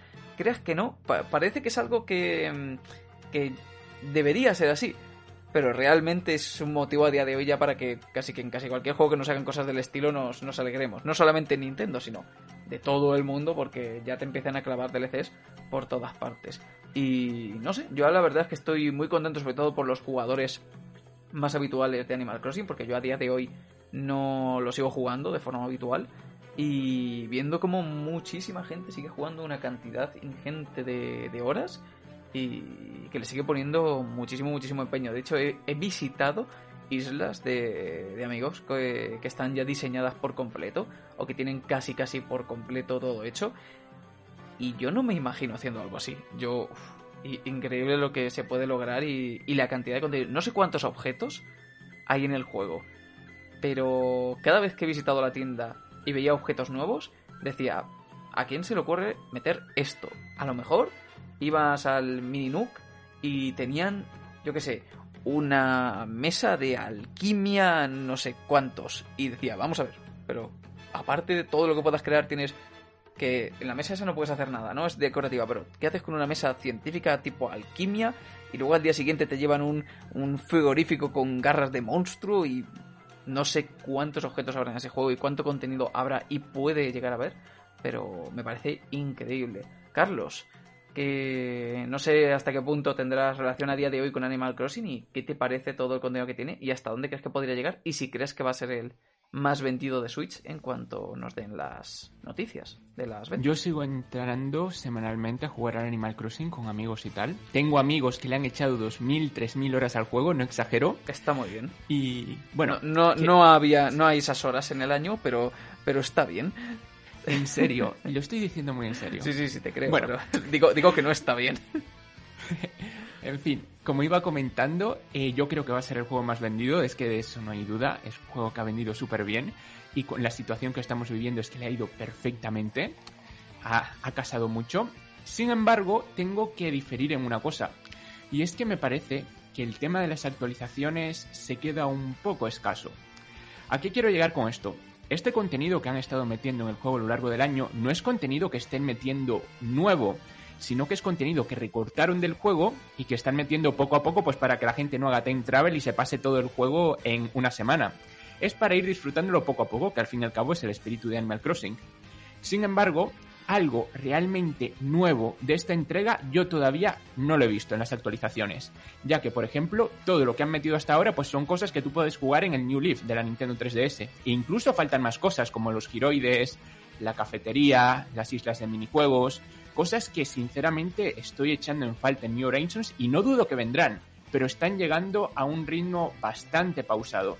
Entonces, yo describiría actualmente la situación del Animal Crossing como un mar muy amplio de contenido, un mar súper grande, pero de poca profundidad.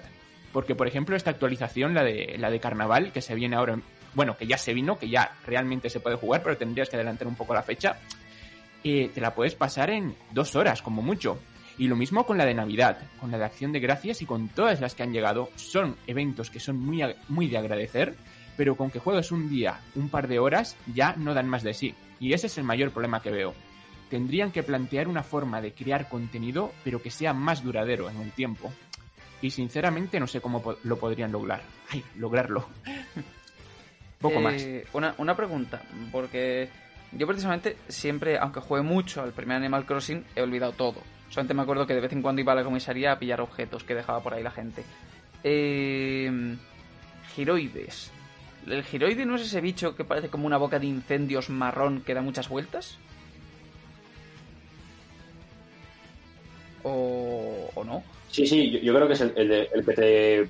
Cuando vas a hacer un puente, ¿no? Y, Sí. y vas a hacer una, una, una escalera, te dice, oye, que tienes que poner tantas rupias. Hmm, Yo Por creo eso, que eso, no tantas rupias.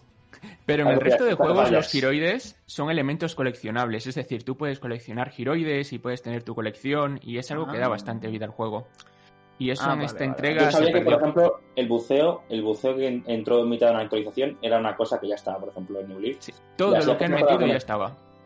Pero Son final- cosas que quitaron del juego y que han ido metiendo poco a poco. Pero algo realmente nuevo, nuevo, aparte del salvado en la nube, claro que eso ya es algo de la tecnología actual y que necesitaban sí o sí.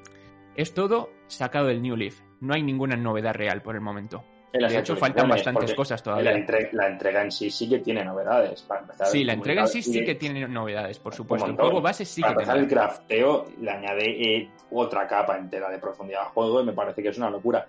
Ahora sí dices, añaden actualizaciones que le añaden dos horas tres de, de novedad.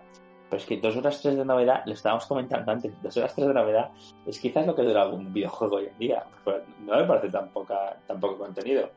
Dices que faltan cosas de otras entregas anteriores.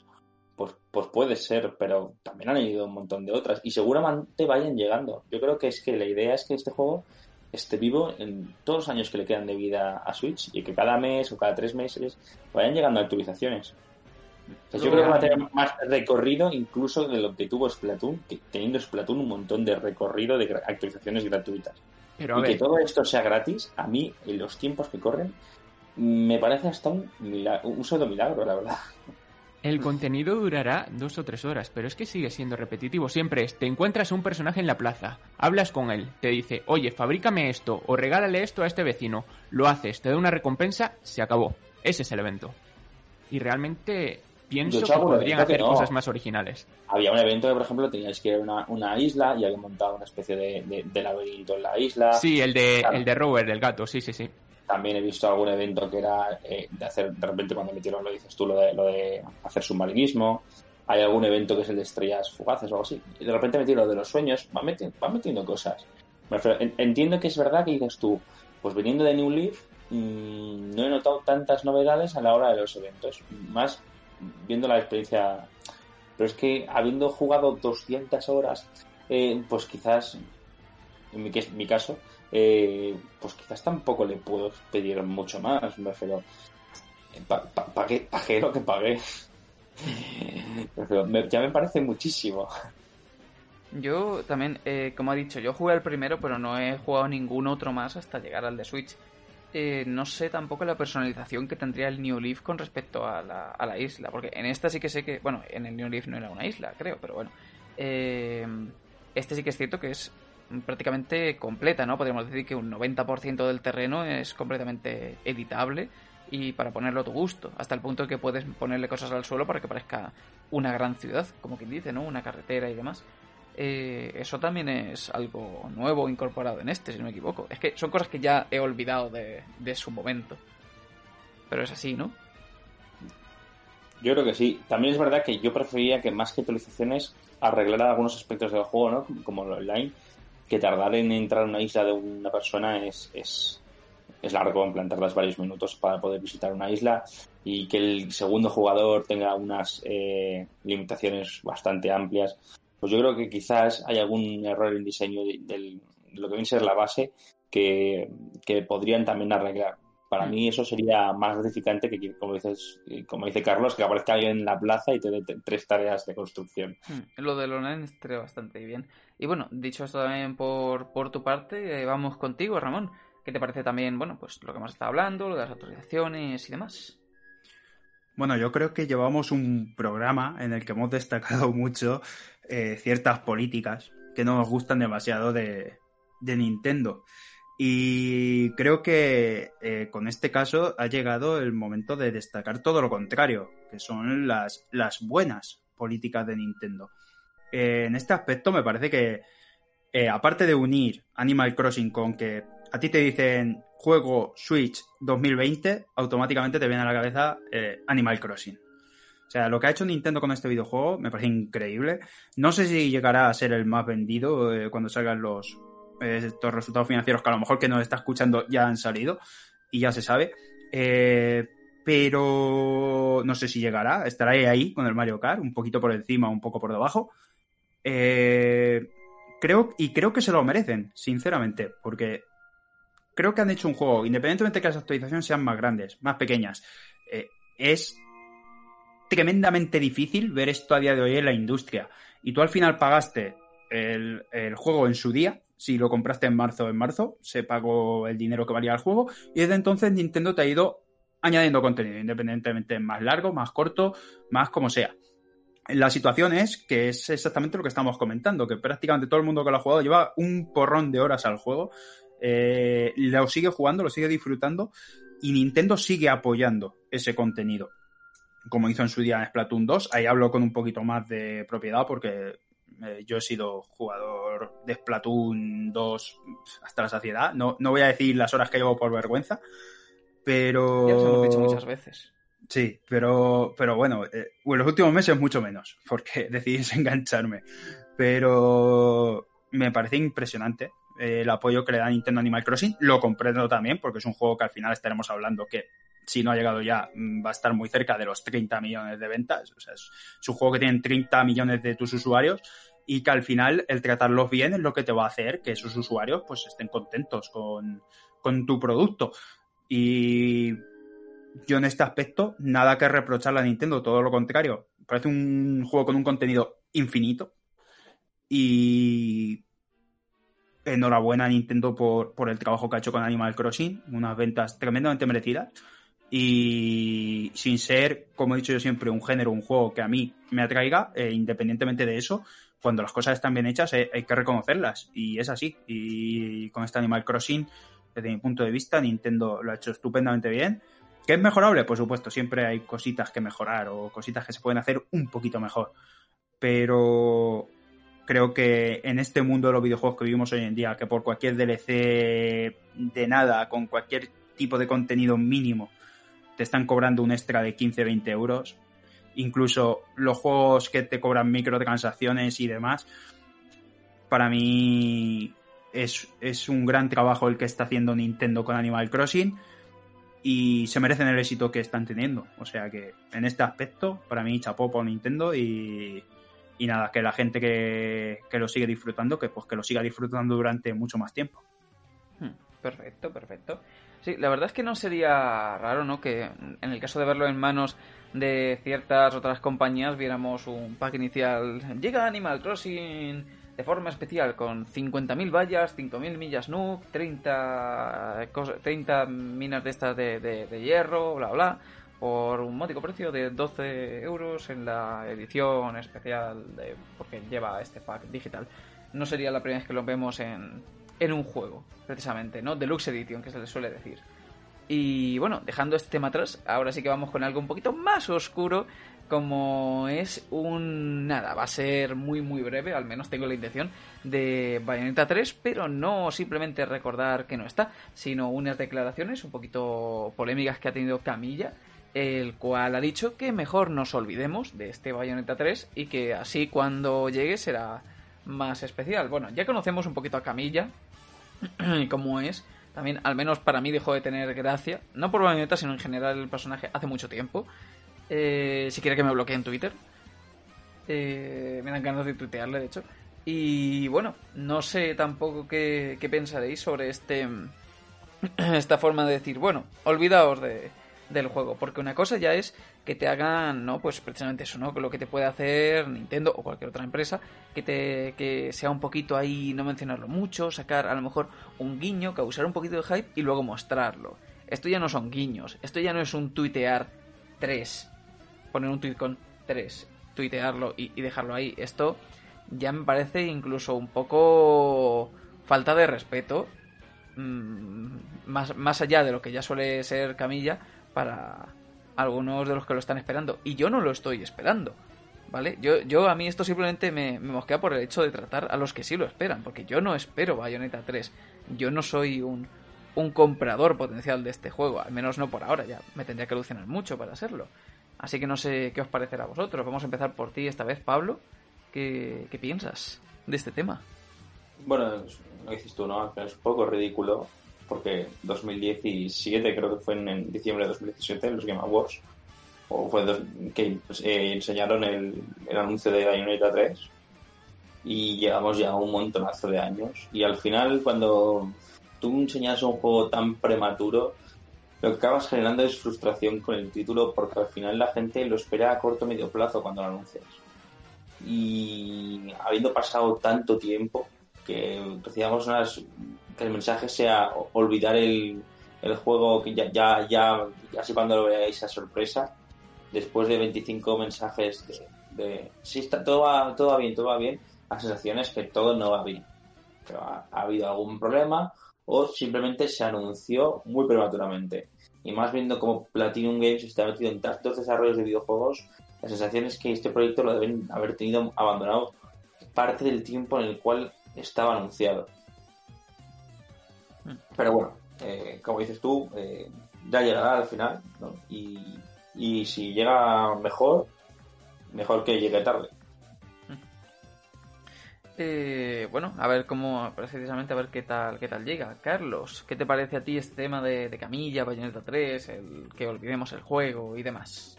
Yo de la palabra de Camilla, la verdad es que mejor diría que no fiarse. Ya ha dicho que si Astral Chain 2, que si Okami 2, que si no sé qué, que si no sé cuánto, que si noticias la semana que viene, que si noticias a principios de mes, que si noticias a principios de año, y ahora ha venido con olvidaos de Bayonetta 3 hasta que digamos cualquier cosa. Sinceramente, el juego vendrá cuando tenga que venir, Crash. ¿Qué te puedo decir? Es que no te puedo decir más. Sí, sí, pero. Y todo lo que diga Camilla hasta entonces solo será para jugar con las expectativas de los demás. Sí, sí, pero por, por, eso digo, más allá del hecho de, de, cómo quiera jugar y cómo quiera, precisamente eso es el hecho del, del, realizar este tipo de creación, porque claro, es eso, cuando, cuando ha escrito un 3 en Twitter no hemos comentado nada. Cuando haces ese tipo de cosas no, pero claro, esto ya es también eso, de, de cara al usuario el decirle esto, porque esto no es causar hype, esto no es un decir disculpad, es llamar la atención. Poco. Esto ya es llamar es... la atención. Sí, pero sabe que cada vez que diga una cosa de esas, nosotros y todo el mundo le va a dar voz y va a decir, anda, Camilla ha dicho algo nuevo, o anda, no sé quién ha dicho algo nuevo, y eso, quieras o no, genera expectación por el juego. Y el día que se anuncie, la gente no se va a haber olvidado de él, como por ejemplo alguien se puede haber olvidado de Shin Megami Tensei 5 o de Metroid Prime 4, que por cierto este año es el 35 aniversario de Metroid y no se sabe nada de lo que podrían hacer. Y a lo mejor ni siquiera hacen nada, ya sabéis. Yo porque con Pokémon y con Zelda... ¿Mm? Yo sigo pensando que será para 2022. Ojalá, la verdad es que ojalá, pero es que lo que te digo, este año, teniendo el aniversario de Sonic, el de Pokémon, el de Zelda, pues lo veo complicado. No, pero, pero es eso. Yo, es por lo que te he dicho, yo precisamente sí, creo que es la primera vez que lo que es una declaración, salvo una vez que creo que dijo algo muy importante, que sí que lo dijo de una forma seria, eh, es la primera vez que traemos así al podcast unas palabras de Camilla, como quien dice, y yo sobre todo es eso, más que nada lo tomo por, por lo que es mmm, la falta de respeto al usuario, que no es mi caso en ese sentido porque yo no lo espero, pero claro, es eso es un pues, pues ahora sí, no sé. Yo creo que esto le puede acabar saliendo. Ya le puede acabar saliendo caro. No es lo mismo causar hype que ya esto lo veo un poquito más. Eh... Ramón, no sé, ¿qué piensas tú también de, de, esto? Bueno, yo quiero añadir alguna cosa a lo que ha dicho Pablo, pues estoy bastante de acuerdo con lo que ha dicho él, y además ha comentado eh, el tema de que Platinum está inmerso ahora mismo en varios proyectos que ya lo sabemos, que ya ha anunciado la propia Platinum, incluso va a anunciar, eh, va a decir lo último de esto de Platinum 4, esto que han anunciado, no sé si esta semana o, bueno, que lo iban a decir pronto. Eh, yo aquí veo a Platinum un poco pasota, en el plan de eh, porque Platinum ya ha dicho que va a publicar sus propios juegos. De hecho, con The Wonderful, bueno, aunque fue un Kickstarter y demás, pero bueno, está empezando a publicar sus propios juegos. Eh, yo creo que Platinum, aquí también, ahora con lo que ha dicho Pablo y tal, se está dejando un poco llevar. Y es decir, bueno, eh, vamos a dar prioridad a lo que nosotros publicamos, que aquí como paga Nintendo, bueno, tampoco pasa nada si tardamos un poquito más. Eh, no sé si me entendéis. Y conociendo a Camilla, me lo creo. Porque Camilla será muy bueno haciendo videojuegos, eso nadie lo va a poner en duda. Nunca pero en cómo es y los negocios y demás, mmm, hay ciertas dudas. Porque al final todos conocemos el caso de Scalebound de Xbox, que ahí no, no se sabe lo que pasó y nunca se sabrá, posiblemente. Y ahí estuvieron implicados Platinum Games con Microsoft y nunca más se supo, se canceló y no se sabe por qué. Ha habido varias con Platinum Games. Y ahí está.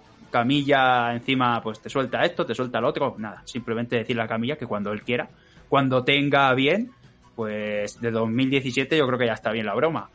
Y cuando quieran pueden decir algo sobre Bayonetta 3. Por lo menos enseñarnos alguna imagen, algún... Pero bueno, que estamos con, con el 3, ese que nos enseñaron.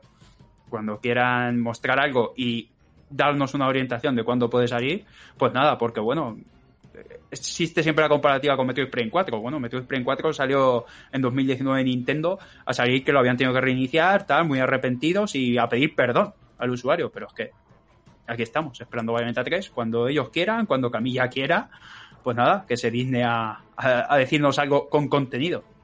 Yo sigo pensando que este cuarto proyecto es Bayonetta 4. que saldrá antes que Bayonetta 3. Hmm. Y... Y bueno, pues más o menos así un poquito es el tema también. Los que nos estáis escuchando, si queréis, por supuesto, sabéis que podéis dejarnos en los comentarios, por, por iVoox o por YouTube, lo que pensáis del tema, en general. Aunque en general la mayoría de gente nos escucha, es, es silenciosa, son... son eh, son oyentes silenciosos. Eh, muy bien, y vamos con el siguiente y probablemente último tema a tratar en el podcast de hoy, como es el tema del Mario 3D World y el Bowser Fury que sale en Nintendo Switch, con lo que hemos visto. Bueno, mm, hasta ahora lo que se ha mostrado, la verdad es que el tráiler eh, en su día fue un poco, tampoco se le dio una importancia brutal y en el último que vimos, en el que se ve esta especie de Bowser gigante, ¿no? Muy, muy llamativo, como muy oscuro también, esa, esa lluvia que cae por todo el lugar. Oscuro no digo el juego, sino Bowser. Y, y lo que se ha mostrado ha causado bastante más impacto que la última vez, hasta el punto de que ahora sí que es cierto que muchísima, muchísima gente está hablando más de este 3D World, que quieren tenerlo, jugarlo. De hecho, a mí me preguntan constantemente si, si lo jugaremos o qué haremos con él y demás. Y, y bueno, la verdad es que desde luego parece ser que va a ser un juego que se va a vender relativamente bien, ¿no? Quizás más de lo esperado en su momento, porque da la sensación de que ha causado un poquito más impacto. Y a mí me da la sensación de que este juego, eh, la expansión esta del Bowser's Fury, este extra, se asemeja mucho al estilo del Super Mario Odyssey. Yo al verlo, lo veo, obviamente salvando las diferencias, no tampoco tenemos la mecánica de la gorra, bla, bla, todo el tema, pero me recuerda mucho tanto gráficamente como el enfoque dentro de lo que es el propio test de World hacerlo como se ha visto ¿no? en el tráiler y, lo poquito que hemos podido ver del juego eh, en como no esa, esa, vista de cámara o lo que se hace no el propio movimiento del personaje me recuerdan más al Odyssey tiene o al menos parece que se ha desplazado un poco en esa dirección en este caso vamos contigo primero por ejemplo Ramón a ver qué te parece a ti lo que hemos visto y demás.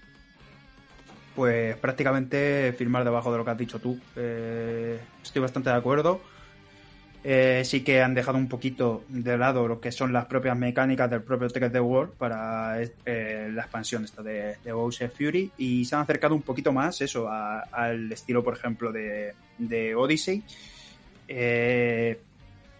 claro aquí pues ya estamos como siempre cuando hay ports de Wii U. Eh, es verdad que en este caso viene con un añadido que puede ser atractivo para los que en su día compraron el, el juego en Wii U. Claro, para la gente que no lo tuvimos en Wii U, como es mi caso, sí que quizás se hace aún más atractivo. Ya es atractivo de por sí el, el mismo videojuego. Eh, cuanto ni más, pues si lleva un contenido extra, que evidentemente tiene buena pinta, porque la verdad es que a mí el trailer la me ha gustado bastante. Eh, creo que son mecánicas interesantes, algo diferente. Y está bien que hagan este esfuerzo extra para también, que al final es un esfuerzo que ellos hacen para intentar venderle este juego también a los que lo tuvieron en, en Wii U, ¿no? Es un extra. Eh, para no tener solamente a los compradores que no tenían Wii U y, que sí que tengan Switch, sino intentar pues eh, hacer llegar este juego a, esa gente que ya lo tuvo en Wii U. Siempre es bienvenido que haya contenido nuevo. Si será suficiente para los usuarios que lo tuvieron en Wii U, bueno, eso yo creo que tienen que ser ellos mismos los que contesten esa pregunta y, que ellos valoren si, les merece la pena o, no, evidentemente. Yo lo que sí que creo que es bueno, y siempre lo he dicho con los ports, eh, es que eh, no es malo que existan, porque siempre los que no tuvieron, eh, hablando de ports de Wii U, sin meterme en otros temas, en ports de Wii U, es una consola muy poco vendida, una consola que apenas tuvo usuarios, y que al final, que intenten que otros jugadores lo compren, evidentemente para Nintendo es positivo económicamente y es positivo para el jugador porque, bueno, yo entiendo que el que lo tuvo en Wii U no lo compre, si es que es lógico. Eh, yo posiblemente no lo haría. Pero los que no tuvimos Wii U, pues creo que siempre es bienvenido que haya estos ports para que podamos disfrutar de grandes juegos.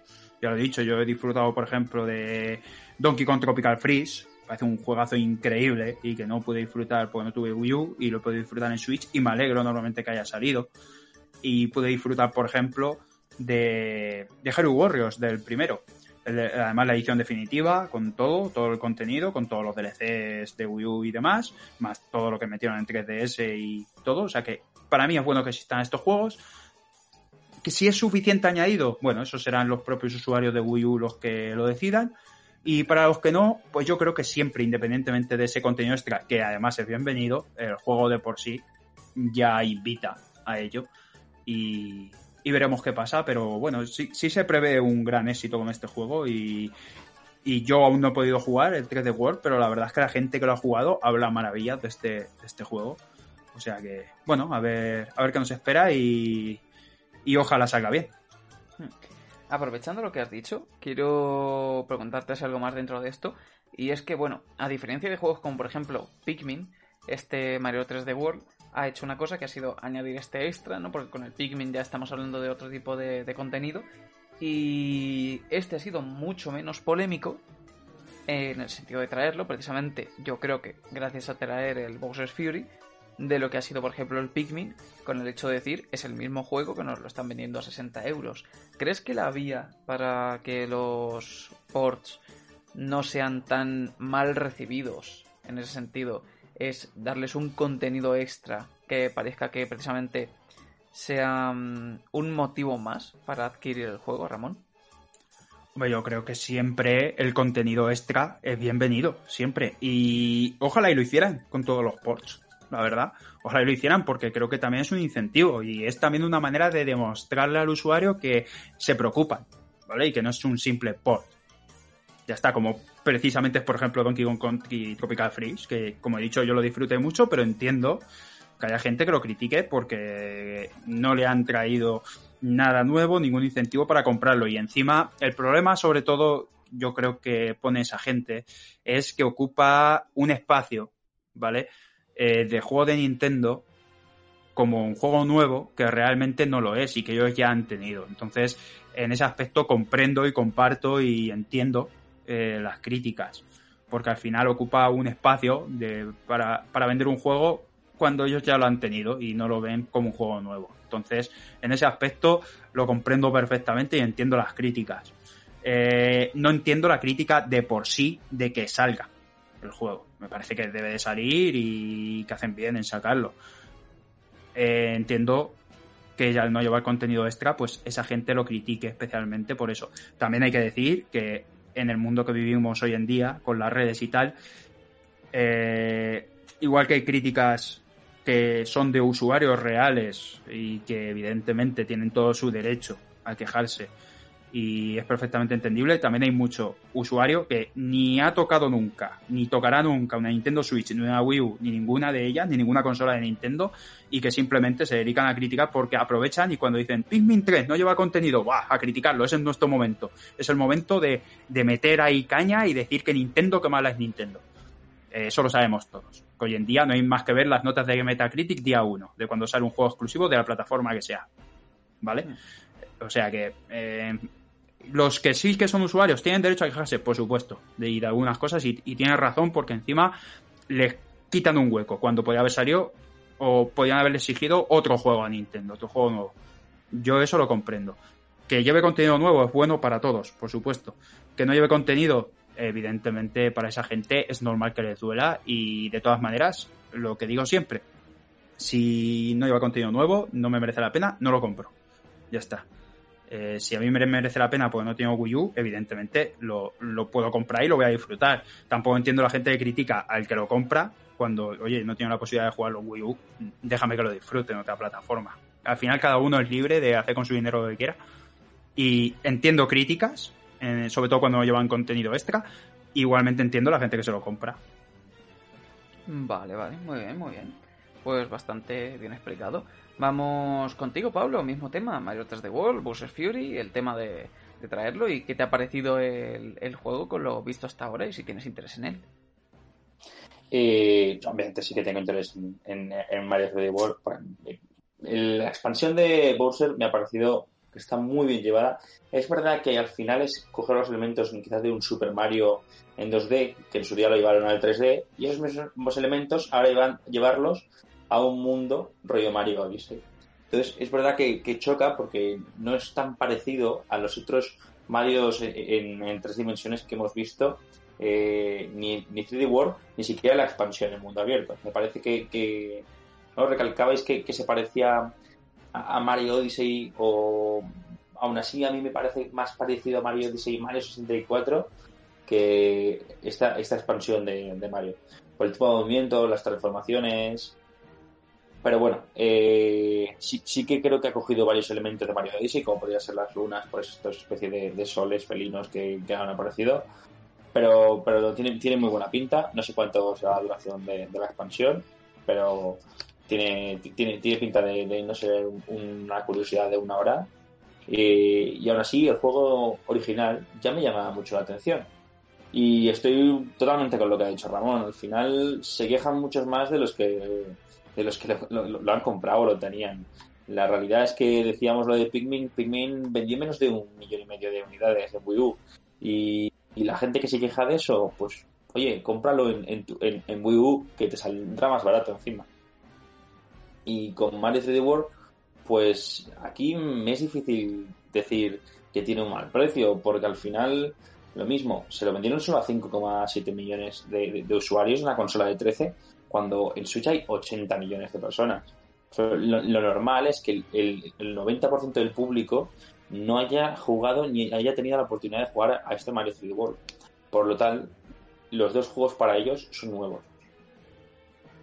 Y entiendo que Nintendo, al menos aquí sí que he visto una, inversión, un trabajo, no solo en el port, sino también en, cuidar eso que haya, la expansión y todo esto. Por lo tanto, yo sí que si tú coges cuánto vale la madre de Wall en, Wii U y cuánto vale en, Switch, pues la diferencia de precio yo creo con Bowser Fury y por tenerlo, puedes jugar a este juego en portátil, que muchas veces lo pasamos por alto, pero eh, se ha pagado mucho dinero por tener juegos de, en formato original en portátil. Ahora mismo están muy de moda los, los, los, los PCs estos parecidos a la Switch, que son como consolas portátiles y que al final pagas un pastizal para tener un, PC mucho peor para poder jugar esos juegos que juegan hoy en día en PC, poder jugarlos en portátil. No sé si yo creo que todos más o menos hemos visto algún ejemplo eh, con los GP de Win o con otro tipo de consolas, que también es muy valorarlo que en tan pocos años podamos tener esta experiencia de, Mario en, portátil.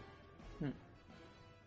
Bien, bien. Eh, sí, prácticamente yo es que como soy un, fan del portátil ocasional, en plan, depende, tanto, soy, soy muy selectivo. Lo mismo una cosa la adoro en portátil y otra la odio. Entonces soy un poquito, soy muy selectivo en ese tema. Eh, Carlos, nos quedas tú entonces. Mario 3D World, Bowser Fury, bla bla bla bla. Yo poco que comentar. Jugué en su día al juego en Wii U, me gustó bastante. Y creo que los principales atractivos de esta entrega no es solo el Bowser Fury, que es una expansión que está bastante bien, durará sus 3-5 horas, sino el tema de poder jugar online con amigos. Eso es algo que creo que no hemos mencionado todavía y es algo bastante bueno. Es decir, puedo tener amigos en varias partes de España y ya no es necesario que estén aquí para que jueguen conmigo, sino de que puedo jugar con uno en Madrid, otro en Barcelona, y eso realmente está bastante bien. Más, como ya digo, en los tiempos en los que estamos viviendo que no nos podemos desplazar tanto como antes. Así que eso yo lo veo bastante positivo. Y un último inciso que quería aclarar también, y es que no me parece que los ports de Wii U realmente ocupen tanto tiempo de desarrollo. Sabemos que es un producto que es medianamente fácil de sacar y creo que si no saliesen... Guarda un segundo. Eh, creo que en este caso Ramón no se refería a tiempo de desarrollo, sino a un hueco lo que suele hacer Nintendo muchas veces que nos tiene acostumbrados a, por ejemplo, en verano saca un juego en esta fecha y en esta fecha, como que ya sabemos un poquito cómo es el calendario de Nintendo y que nos ocupa ese hueco. Pero a lo que quería llegar es que ese hueco no estaría no estaría relleno con un juego original, estaría relleno con nada, quedaría en hueco. Claro. Nos dicen, esta semana chicos descansamos que sacamos un por de Wii U. ¿Sabes? el mensaje que le llega a la oficina no es máximo quitará, como dice Carlos, un trozo pequeño del tiempo de desarrollo para poder realizar el port. O incluso muchos ports de estos se ocupan estudios externos. No es que lleguen y digan, bueno chicos, este año mm, los lunes y los martes tampoco hace falta que vengáis, que lo vamos a reinar con ports. Sí, sí, estoy, estoy de acuerdo con lo que estáis diciendo. Lo que quería decir es que hay cierta gente que lo que eh, quiere decir es que como que a lo mejor los proyectos, o sea, en vez de forzar a Nintendo a que lance más juegos nuevos, es decir, el exigirles más eso, que lo que piden es, eh, que lo que tienen la sensación es que rellenan esos huecos de nada con esto y que si no, evidentemente, si no, posiblemente serían de nada. Eh, estoy de acuerdo con vosotros. Lo que quiero decir es que hay gente, hay gente que luego pide eh, lo- los remasters de, de Zelda o de otras consolas anteriores. Pero si es de Wii U, en ese caso ya es, es hombre, pobre Wii U. Pero si pedimos un juego como Wind Waker o la colección de Mario 3D, eh, Mario 3D All Star, pues entonces sí que, es terrible. Pero yo hay una, vara de medir con Wii U que no, no- he entendido muy bien, la verdad. Sí, bueno, por eso digo, estoy totalmente de acuerdo con vosotros. El, tema es, y bueno, lo he dicho también antes cuando he hablado, que también hay mucho, mucho personaje eh, ajeno a Nintendo que básicamente utiliza esto para porque hay que tirar algún tipo de basura sobre Nintendo porque bueno ya sabemos que vivimos en la época de, de que hay que indignarse por cosas y, y siempre hay que y si yo tengo una consola X pues oye es que la otra eh, es que hace esto entonces bueno sabemos que eso pasa a día de hoy en las redes por todas partes y, y aprovechan estas situaciones independientemente de, de la situación o de, o de cómo sea realmente la circunstancia Prosigue, Mm. Carlos.